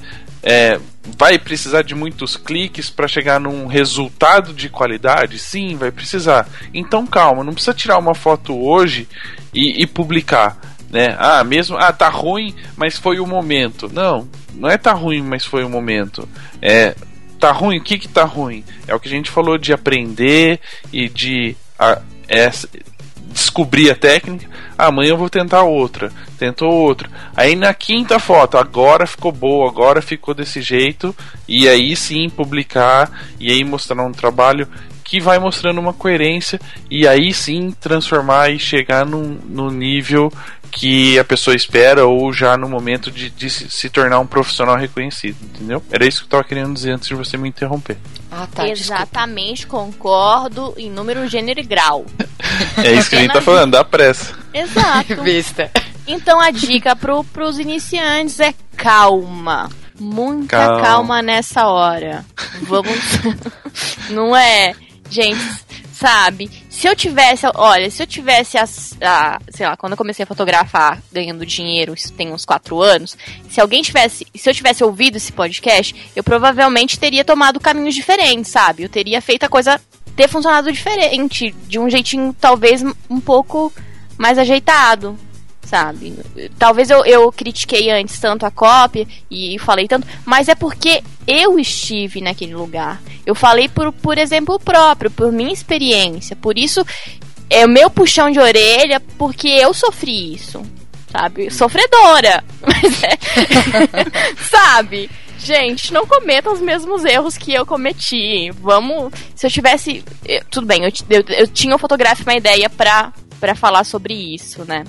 Justamente para dar dicas. Mas assim como é, o Fotografe evoluiu, eu também evoluí. Então, se você pegar o Fotografe de oito anos atrás, é a Francine insegura, sabe? Eu cresci com ele. Então, hoje em dia, por isso eu tô, tá melhorzinho, assim, quando for falar de alguma coisa. É, porque eu amadureci a ideia da, da, da, Francine. E graças a Deus esse podcast existirá para abrir a mente de algumas pessoas e, quem sabe, aconselhá-las. Ah, ai, gente, travou a língua.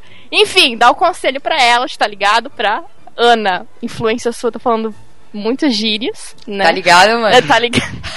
Enfim, gente, podcast pra sempre. Obrigada. Ela já encerrou o programa, né? Ela encerrou o programa. acabou a conversa, ela encerrou o programa. tô brincando, eu tô nervosa. Tô, tô com muito calor aqui. Eu acho que, assim, uma das coisas mais importantes para quem tá começando é nunca subestimar uma uma oportunidade, sabe? É, eu sempre torci muito o nariz para fotografia de casamento quando eu comecei a fotografar.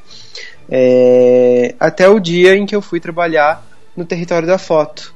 É, eu trabalhei com o Gabriel Boieiras, com a Luciana Catani, com a, com a Fernanda, é, do pessoal do, do. Ah, eu esqueci o nome do grupo que eles têm agora.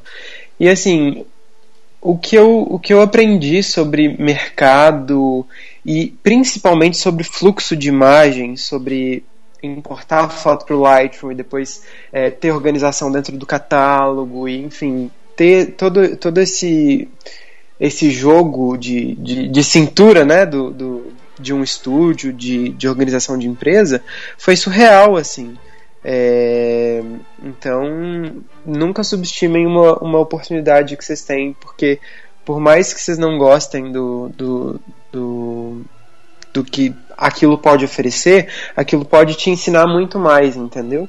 É, então, acho bem, bem importante assim. É, você falou é. do fluxo agora, eu lembrei de uma coisa que é importante a gente frisar, né? Principalmente para quem está começando.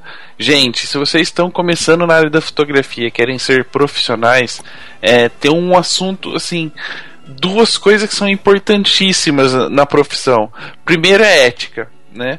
A gente conhece muitas histórias de pessoas que é, se ofereceram para ser segundo fotógrafo e de repente em um final de semana já passou a perna no, no adot, adotador, né, na pessoa que adotou a pessoa e já não foi mais, já achou que estava sabendo tudo pro, pro coisa e andou fazendo algumas coisas que não devia. Então, sempre que for fazer alguma coisa ou for trabalhar para alguém, ética.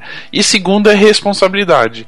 Porque se Sim. você presta o serviço, se você está se oferecendo como profissional, você tem alguns deveres. Né? Então a gente precisa lembrar sempre disso. Contrato, backup, entrega. É, você é um profissional, agora você vai ganhar dinheiro com isso e, e você precisa, desde o começo, ter responsabilidade com o que você produz, com o que você vai vender.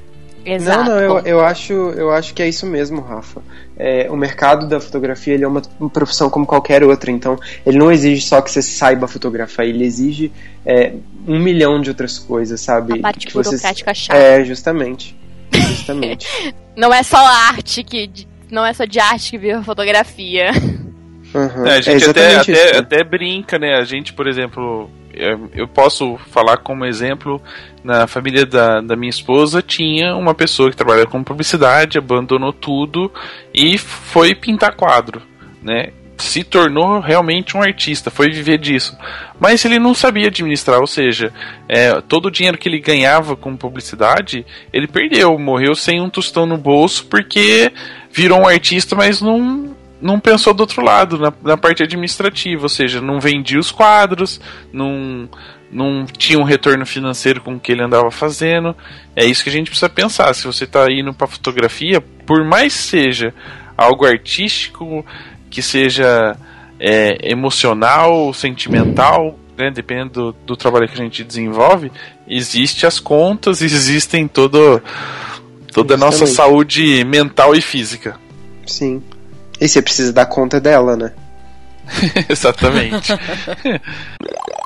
É. E aí a gente entra no, na terceira parte do, do programa, que é justamente a parte do profissional, aquela pessoa que é, já tem uma estabilidade né, e vive da fotografia. O iniciante ainda pode, às vezes, é, ter dois trabalhos para poder complementar a renda. Mas quando a gente fala que uma pessoa é profissional na área, é porque ela vive realmente da fotografia.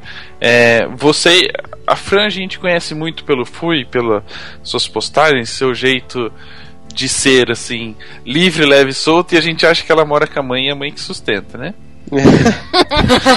Antes fosse, né? Eu moro com a minha é. mãe.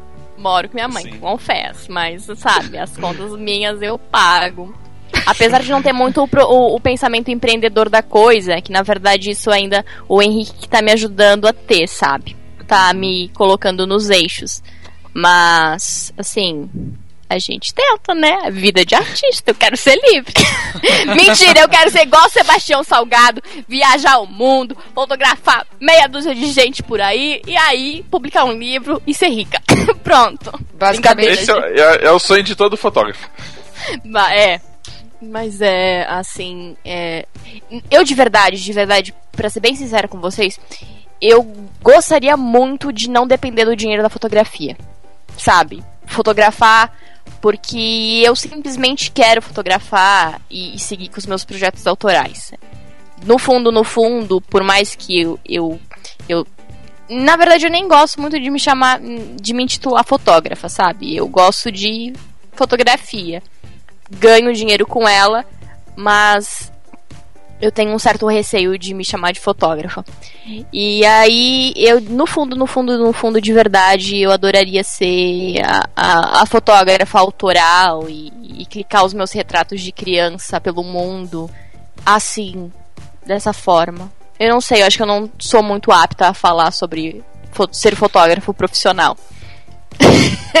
Apenas tenho isso para declarar.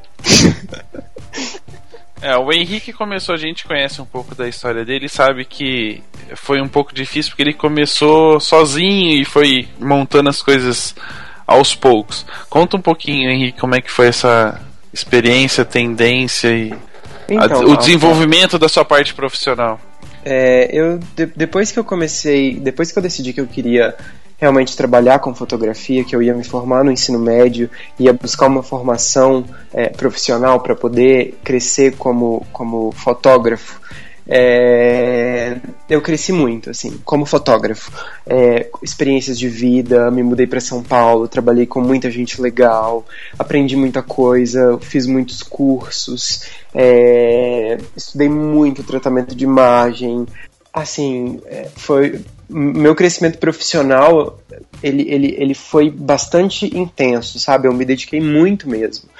Só que é, eu me dediquei a, a, crescer como fotógrafo, entendeu? Como alguém que clica imagens fantásticas. E aí, depois de um tempo, eu comecei a perceber que eu precisava de uma, uma visão empreendedora da coisa. Porque uma, uma coisa que, inclusive, falou em, em Boyhood é, esse filme que foi indicado ao Oscar, o, o, personagem ele, ele gosta de fotografia também, e aí o instrutor do laboratório dele tem um diálogo bem incrível com ele. Ele pergunta e fala, ele fala assim: é, quantos são os fotógrafos que realmente conseguem é, é, se destacar no mercado, alguma coisa assim. É, justamente por causa disso, porque falta essa visão empreendedora da coisa, entendeu? Então não adianta nada você, você fazer fotos incríveis se você não souber como vendê-las. Então eu acho que é, é, o meu crescimento profissional ele, ele, é constante justamente por causa disso. É, e, o meu desenvolvimento como, como alguém que trabalha com fotografia, que vende fotografia, é, tá, enfim, eu estou desenvolvendo isso em mim constantemente, né? Porque é, eu acho, eu acho assim que a, a, Fran, ela só está nessa posição hoje de não, não conseguir é, se, se firmar é, é para si mesma como fotógrafa, porque assim a cidade dela é uma cidade de 6 mil habitantes, ela não tem é, os gastos que, por exemplo, não tem um gasto de aluguel de estúdio, de aluguel de um espaço é, para ela poder trabalhar e tal. Assim, por mais que ela tenha os gastos com computadores, câmeras e softwares e flashes, lentes, essas coisas todas, eu acho que a gente só consegue é, é, uma visão empreendedora da coisa quando a gente se coloca nessa posição, entendeu? Quando a gente começa a acordar todos os dias às nove da manhã, ir para o computador e responder e-mails, e divulgar seu trabalho, e é, é, é, montar uma tabela de preços decente, que faça sentido. É, quando você sei lá, se cadastra como microempreendedor, microempreendedor individual, como MEI, né? E aí você começa a pagar imposto para o governo. E aí, se você não, não, não trabalhou aquele mês, você está pagando para poder trabalhar, entendeu? Então, eu acho que assim, tudo, toda essa questão é, é de desenvolvimento profissional, ela vai muito além da, da, da, questão do ser fotógrafo, do clicar imagens fantásticas, entendeu? Essa questão da venda é muito importante. Eu só consegui ter essa, esse, esse despertar para isso quando eu, quando eu comecei a trabalhar com, com um fotógrafo de casamento em, em São Paulo. Que eu trabalhei lá no território da foto, que eu já falei. É, então, assim, é, é, extremamente importante que a, gente, que a gente tenha em mente de que a fotografia profissional ela só é profissional mesmo quando você, quando você é, se torna um profissional é, é, que tem que tem a disciplina, entendeu? De acordar e, e, sei lá, trabalhar pelo menos umas, sei lá, seis horas por dia, sabe? Porque uma coisa que eu acho que acontece frequentemente com quem está tentando trabalhar com fotografia que a pessoa não vai alugar um estúdio assim logo de cara, não vai alugar um espaço para montar um estúdio. Então a pessoa continua trabalhando em casa e aí ela acorda tipo 10 horas da manhã e liga um pouquinho o computador, Aí abre o Photoshop, faz umas coisinhas, aí faz Photoshop, depois vai ver um episódio. E aí, assim, falta essa disciplina, entendeu? Então eu acho que isso é muito importante para quem quer para quem quer dar certo. É, então, assim, estudem marketing, é, procurem a Silvia. Qual que é, é, é, é qual que é a Silvia Martins. É, então, vejam o, o, o a, ouçam o podcast dela aqui no Papo de Fotógrafo, que é, é incrível. Eu acho que o pessoal precisa desse despertar, entendeu? Dessa, dessa questão das vendas e, e, do marketing e do você conseguir se destacar no mercado também. Porque uma coisa é você se destacar no, no Facebook, você ter fotos fantásticas e ter, sei lá, 400 curtidas numa foto. Uma história completamente diferente é você receber 40 pedidos de, de, de orçamento, entendeu?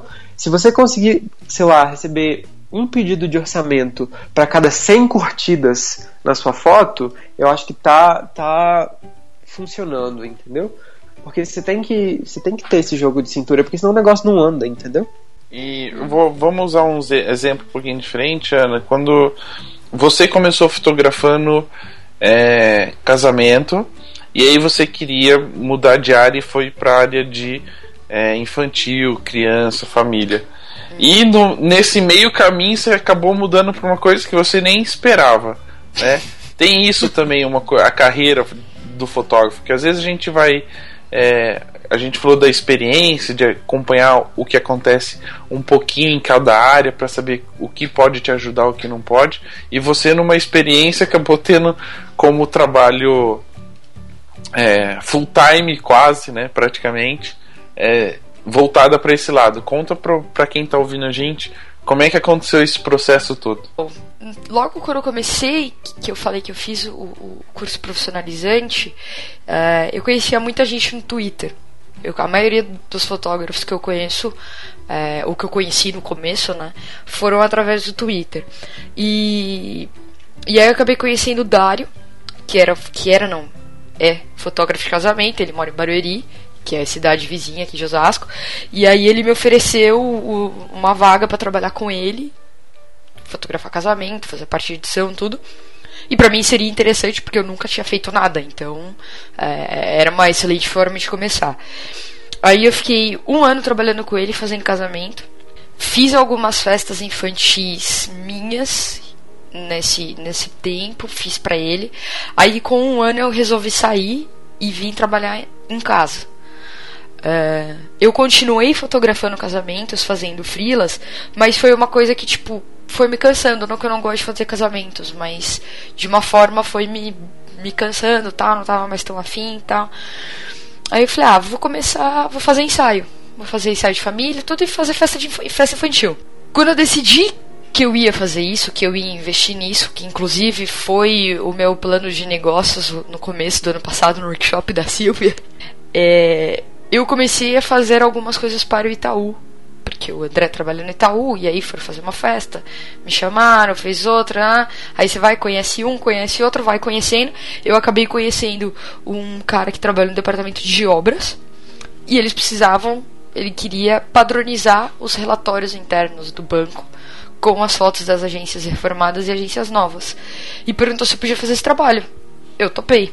E aí acabou que eu comecei a fazer, fazer, fazer, e agora, no meio do ano, maio, junho, já vai fazer dois anos que eu praticamente só fotografo isso. Que eu falo que é fotografia de arquitetura de agências bancárias. Eu dei esse nome. Especificamente Pode agências... workshop.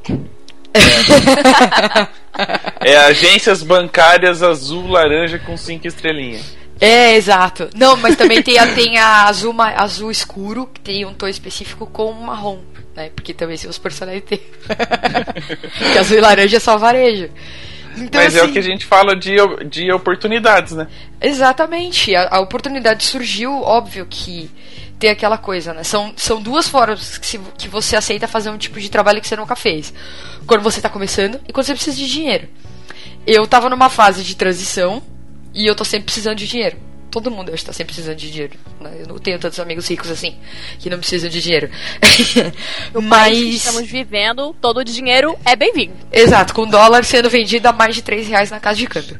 Então, assim, apareceu a oportunidade, eu aproveitei e hoje eu cheguei, eu já fiz três vídeos de reformas. Né? Já viajei para outros estados para poder fotografar.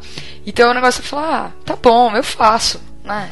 Tranquilo, eu vou lá e faço. E você não imagina onde isso pode chegar. E é, eu acho que às vezes algumas pessoas têm aquela coisa formada, ah, é porque eu vou fotografar isso. E é. aí a pessoa só presta atenção nisso, nisso, nisso. E às vezes hum, ela não é para aquilo, sabe? Eu não vou dizer que eu não deveria ser uma fotógrafa de casamento. Eu gosto de fotografar casamento mas eu gosto de fotografar casamento com os meus amigos, né, fazer frila para um amigo que precisa, ou ter uma oportunidade de fazer um casamento diferente e aí a pessoa me chama para ir junto. Eu gosto de fotografar casamento assim. Eu não gosto de ter que alugar um espaço lindo para encantar as noivas e fazer reuniões e ter que convencer elas que eu sou a melhor pessoa para fotografar o casamento delas. Não, eu não sirvo para isso. Então, eu, eu gosto de ver como as pessoas conseguem vender isso. Tipo, velho, eu não consigo. Se eu dependesse disso pra ganhar dinheiro, eu tava pobre. Não que eu esteja rica, vou dizer novamente. Mas eu tava falida. É, mas é, eu acho que assim, se aparecer uma oportunidade, vai lá, faz, é uma coisa diferente. Óbvio, pelo amor de Deus. Não vão se enfiar em coisas que vocês acham ou têm certeza que não serão capazes de fazer. Né? Uhum. Tipo, eu já me meti no começo de fazer um trabalho de estilo que eu tive sorte que o cara me pagou. Porque eu achei que ele não fosse me pagar. E tipo, eu falei, nunca mais eu faço. Porque eu sei que eu não tenho capacidade. Então, tipo, tem gente que me pergunta, você faz isso? Eu falo, olha. Eu acho que é melhor não. Eu acho que é melhor não. Eu posso ver alguém que possa fazer pra você. Então, é, experimentar, testar, né, aproveitar oportunidades que possam aparecer, mas também não se meter em enrascada, porque principalmente no mundo corporativo, é, o teu nome pode, tipo, né, rodar Uhum. e você perder outras oportunidades lá na frente, porque lá atrás você fez merda. Então, né, são dois pesos e duas medidas, né? Tem os prós e os contras. Sim. Aceitar a oportunidade, o desafio, mas tomar cuidado, né? Tipo, meu, eu fotografo agência, toda agência que eu vou, eu acho que eu vou esquecer de fazer alguma foto. Eu já esqueci uma vez de fazer a fachada. Eu esqueci de fotografar a fachada. É, Como que eu esqueço de fotografar o principal, que é a fachada da agência? Óbvio, a- a- óbvio, né? Felizmente, eu falei pro cara, ó, eu esqueci, tá? Eu vou voltar lá amanhã e vou fazer de novo só a fachada. Ah, não, tudo bem, não tem problema. Mas e se é um cliente novo, que você não tem um bom relacionamento? Se é uma coisa que você não, não pode voltar e fazer de novo? Você não pode repetir? Então é. É. Novamente, é, é, cuidado. E vai devagar, né? Paciência. Devagar, viu? Devagar, Juliana. Ju- Juliana está desmaiada. Mas aí, Tá, aí é uma é um processo de autodescoberta que a gente tava falando. A gente tá falando sempre disso, de se descobrir e testar as coisas, mas com, com, com calma, com segurança, com confiança em si mesmo, sabe? Importantíssimo. E cada coisa que, que, que você acaba fazendo de novo, você se interessa por, por além daquilo, né? Se você gostou tal. Eu fazendo agência, me interessei, eu falei, ah, puta, posso estudar arquitetura, né? Fotografia de arquitetura. Fiz o. assisti a palestra do Klaus, a gente gravou com o Klaus, eu vi o curso dele. É, pô, eu posso tentar utilizar um, né, um pouquinho de experiência que eu tenho, óbvio, mas estudar mais e tentar talvez entrar numa nova área. Eu não tenho uma definição ainda. Eu falo que eu tenho o site lá da 46 graus cadastrado, mas eu ainda não fiz, porque eu não sei o que eu vou fazer da porra da minha vida. Você tá esperando ficar rica com podcast. Sei lá o que, que eu vou fazer, sabe? Então, tipo, pra que que eu vou fazer? Óbvio, eu não vou falar assim, perder muito tempo e montar um site, porque eu não vou perder muito tempo, porque a 46 graus é incrível. A 46 graus vai pagar patrocínio pra esse programa também?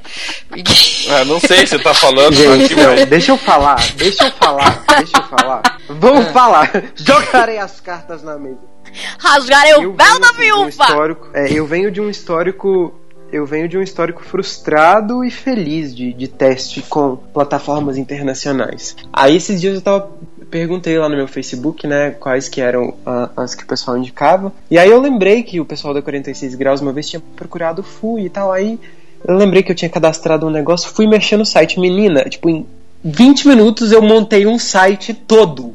Pensa na pessoa que em 20 minutos montou um site de portfólio inteiro, com biografia dividido em sessões, é, com página inicial, tipo, em tela cheia, assim, de todo tamanho, com meu logo lá em cima personalizado, com tipo Guérrimo. tudo, tá tudo incrível assim. Eu falei, gente, como eu não, como eu não migrei antes, sabe? Separarei este áudio e mandarei para o boss.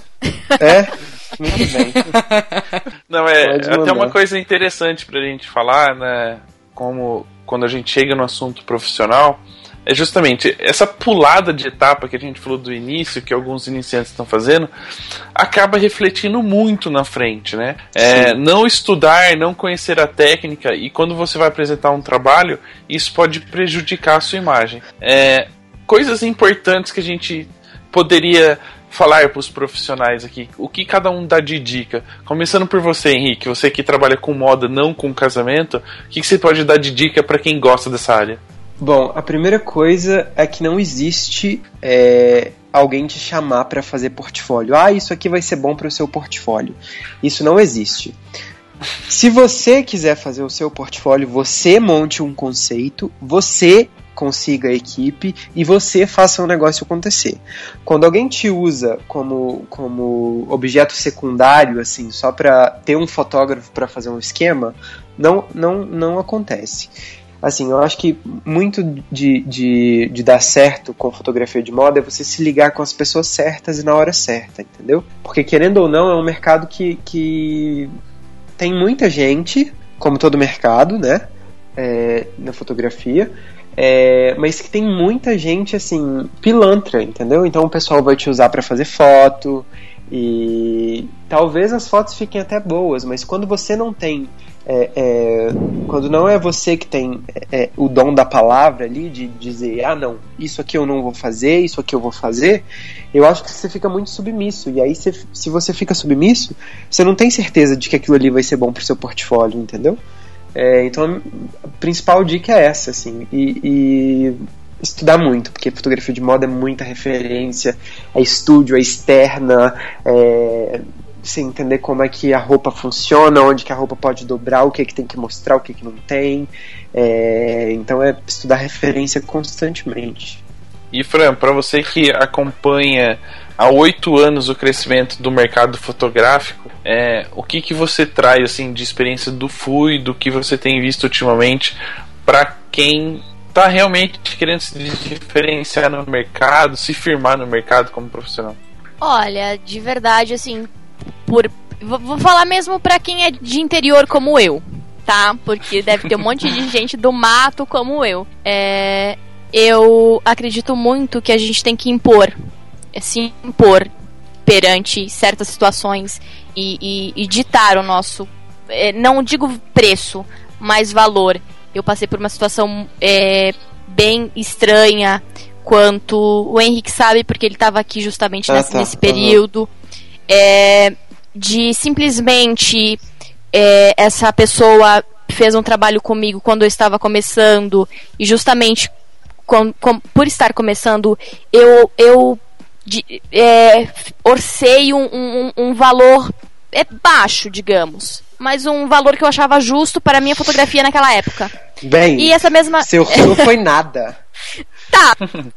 é sobre ditar seu valor. Na verdade, eu não chamo de preço, mas é, é dizer que minha fotografia vale tal valor. E, e, e, eu, olha, eu gaguejando de novo. Que merda. Posso falar? Posso falar Diz. a minha opinião? Diz. É o seguinte, gente. É, a Francine, a Francine, quando ela começou, ela cobrou um preço X dessa pessoa. E aí essa pessoa é uma pessoa próxima dela. Então ela continuou cobrando esse valor X.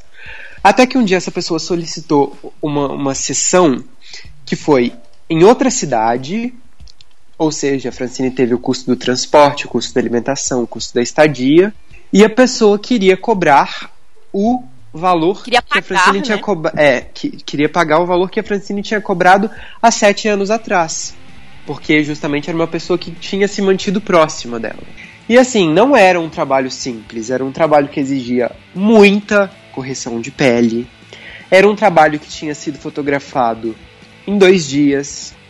Era um trabalho que não estava pequeno, porque foram assim, pelo menos umas seis trocas de roupa.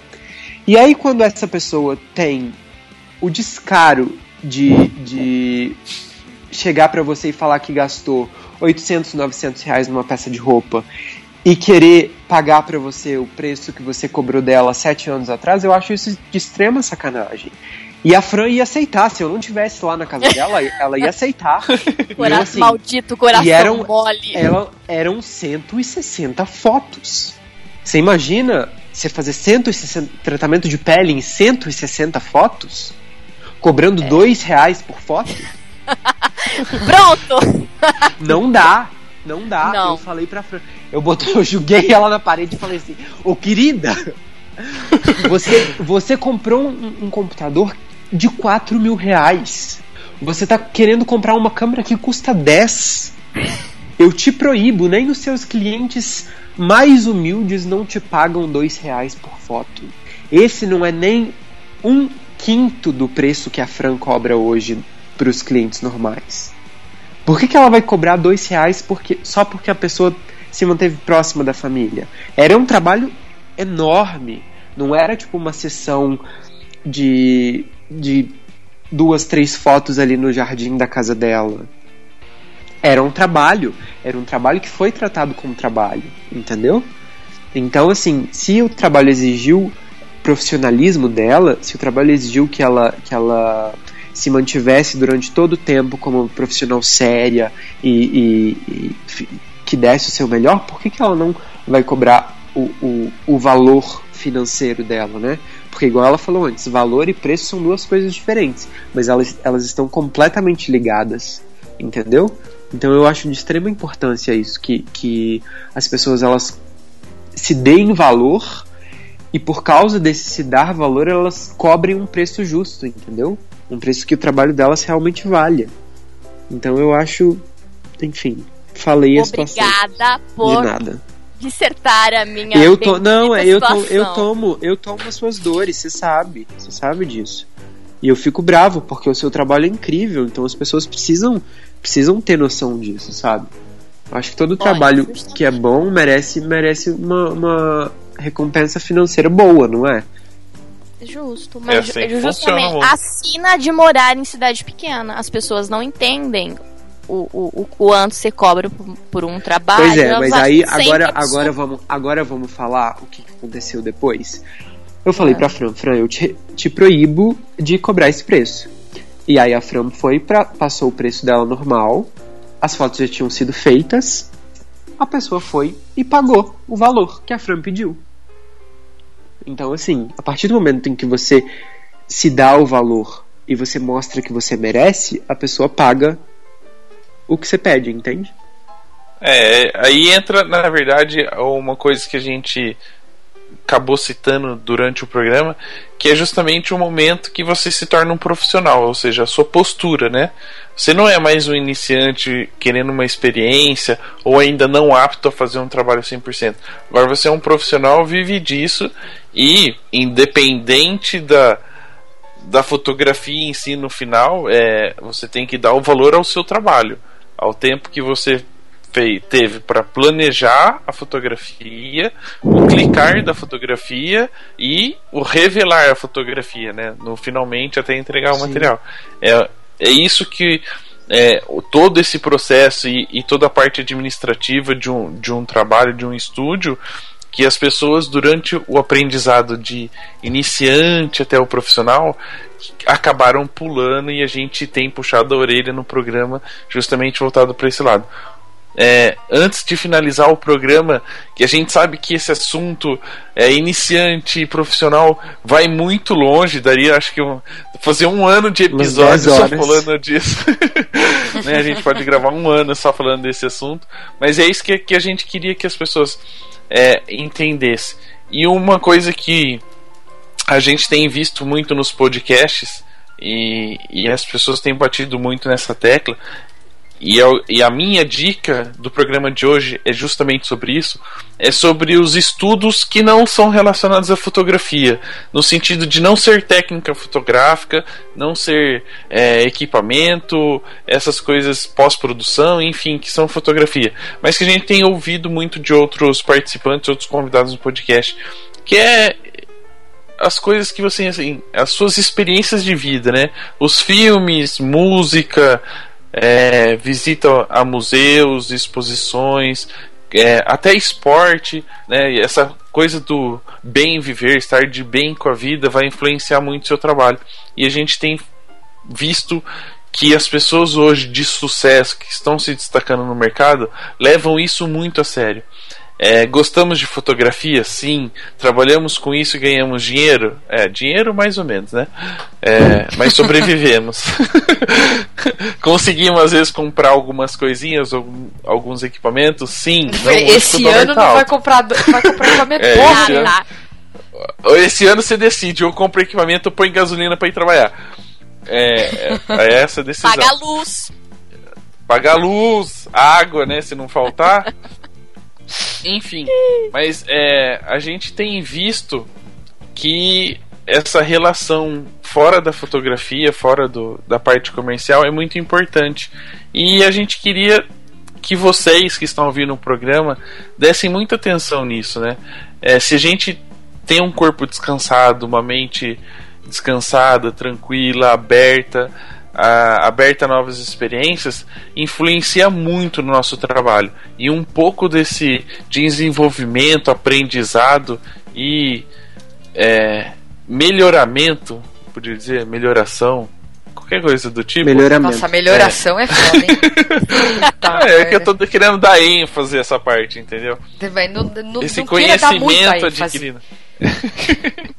esse, ad- esse conhecimento adquirido vale muito para fotografia. Então a fotografia é um reflexo de você. Então você tem que estar bem em qualquer área, em qualquer sentido. Acho que isso é legal e que as pessoas aproveitem bastante é, a vida, né? E não passe só também pensando no dinheiro e vivendo da fotografia 24 horas. Vocês concordam? Exato. Sim, Exato. sim. Devo Por isso concordar, eu me todo- perdi aí no começo.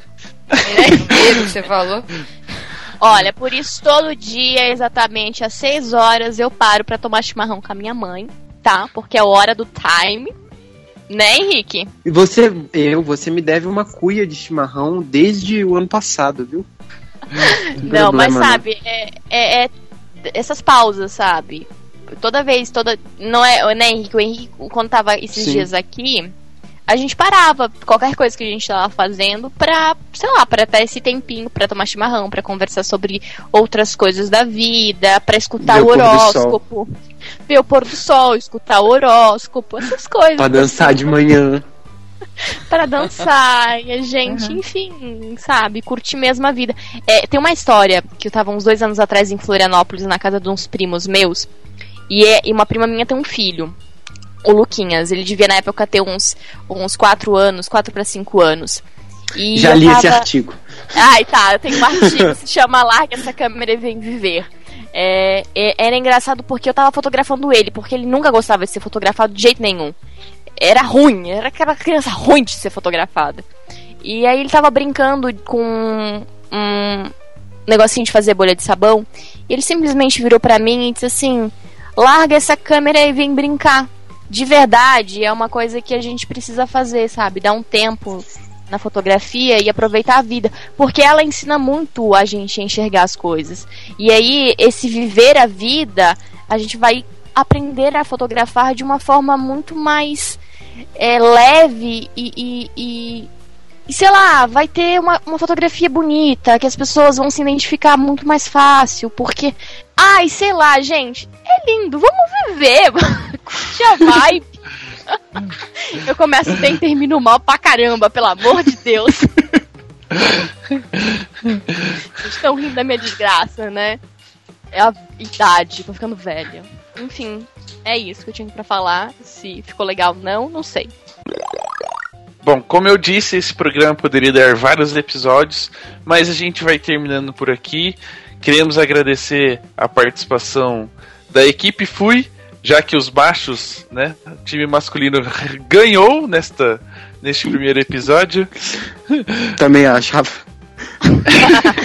Olha, eu estou de TPM, tá? Estou emocion... Eu estou abalada emocionalmente porque eu vou ficar velha.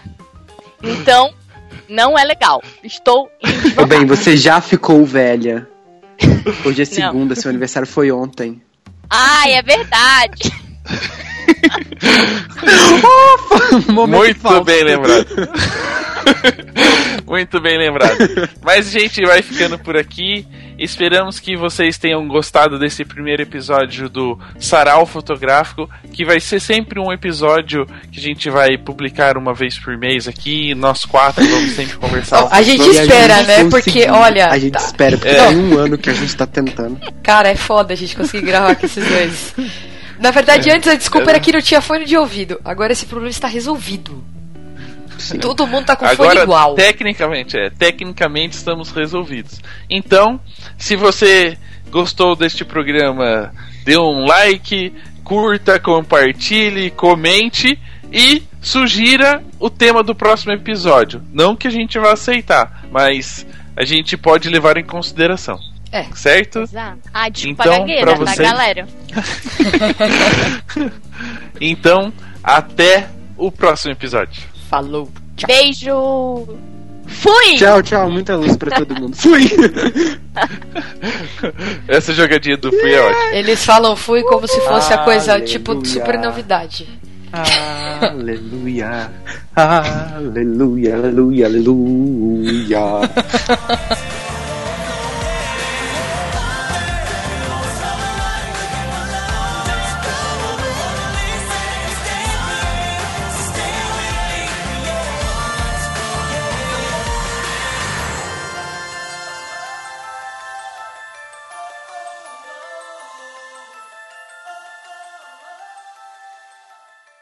Ô, gente, mas aqui, qual que é a pauta do programa? Nada, a gente vai publicar essa conversa. Estamos perdidos. Acabou com Mas, mulher, só, não- só não me publique falando assim, entendeu? É, Então, você não sabe, né?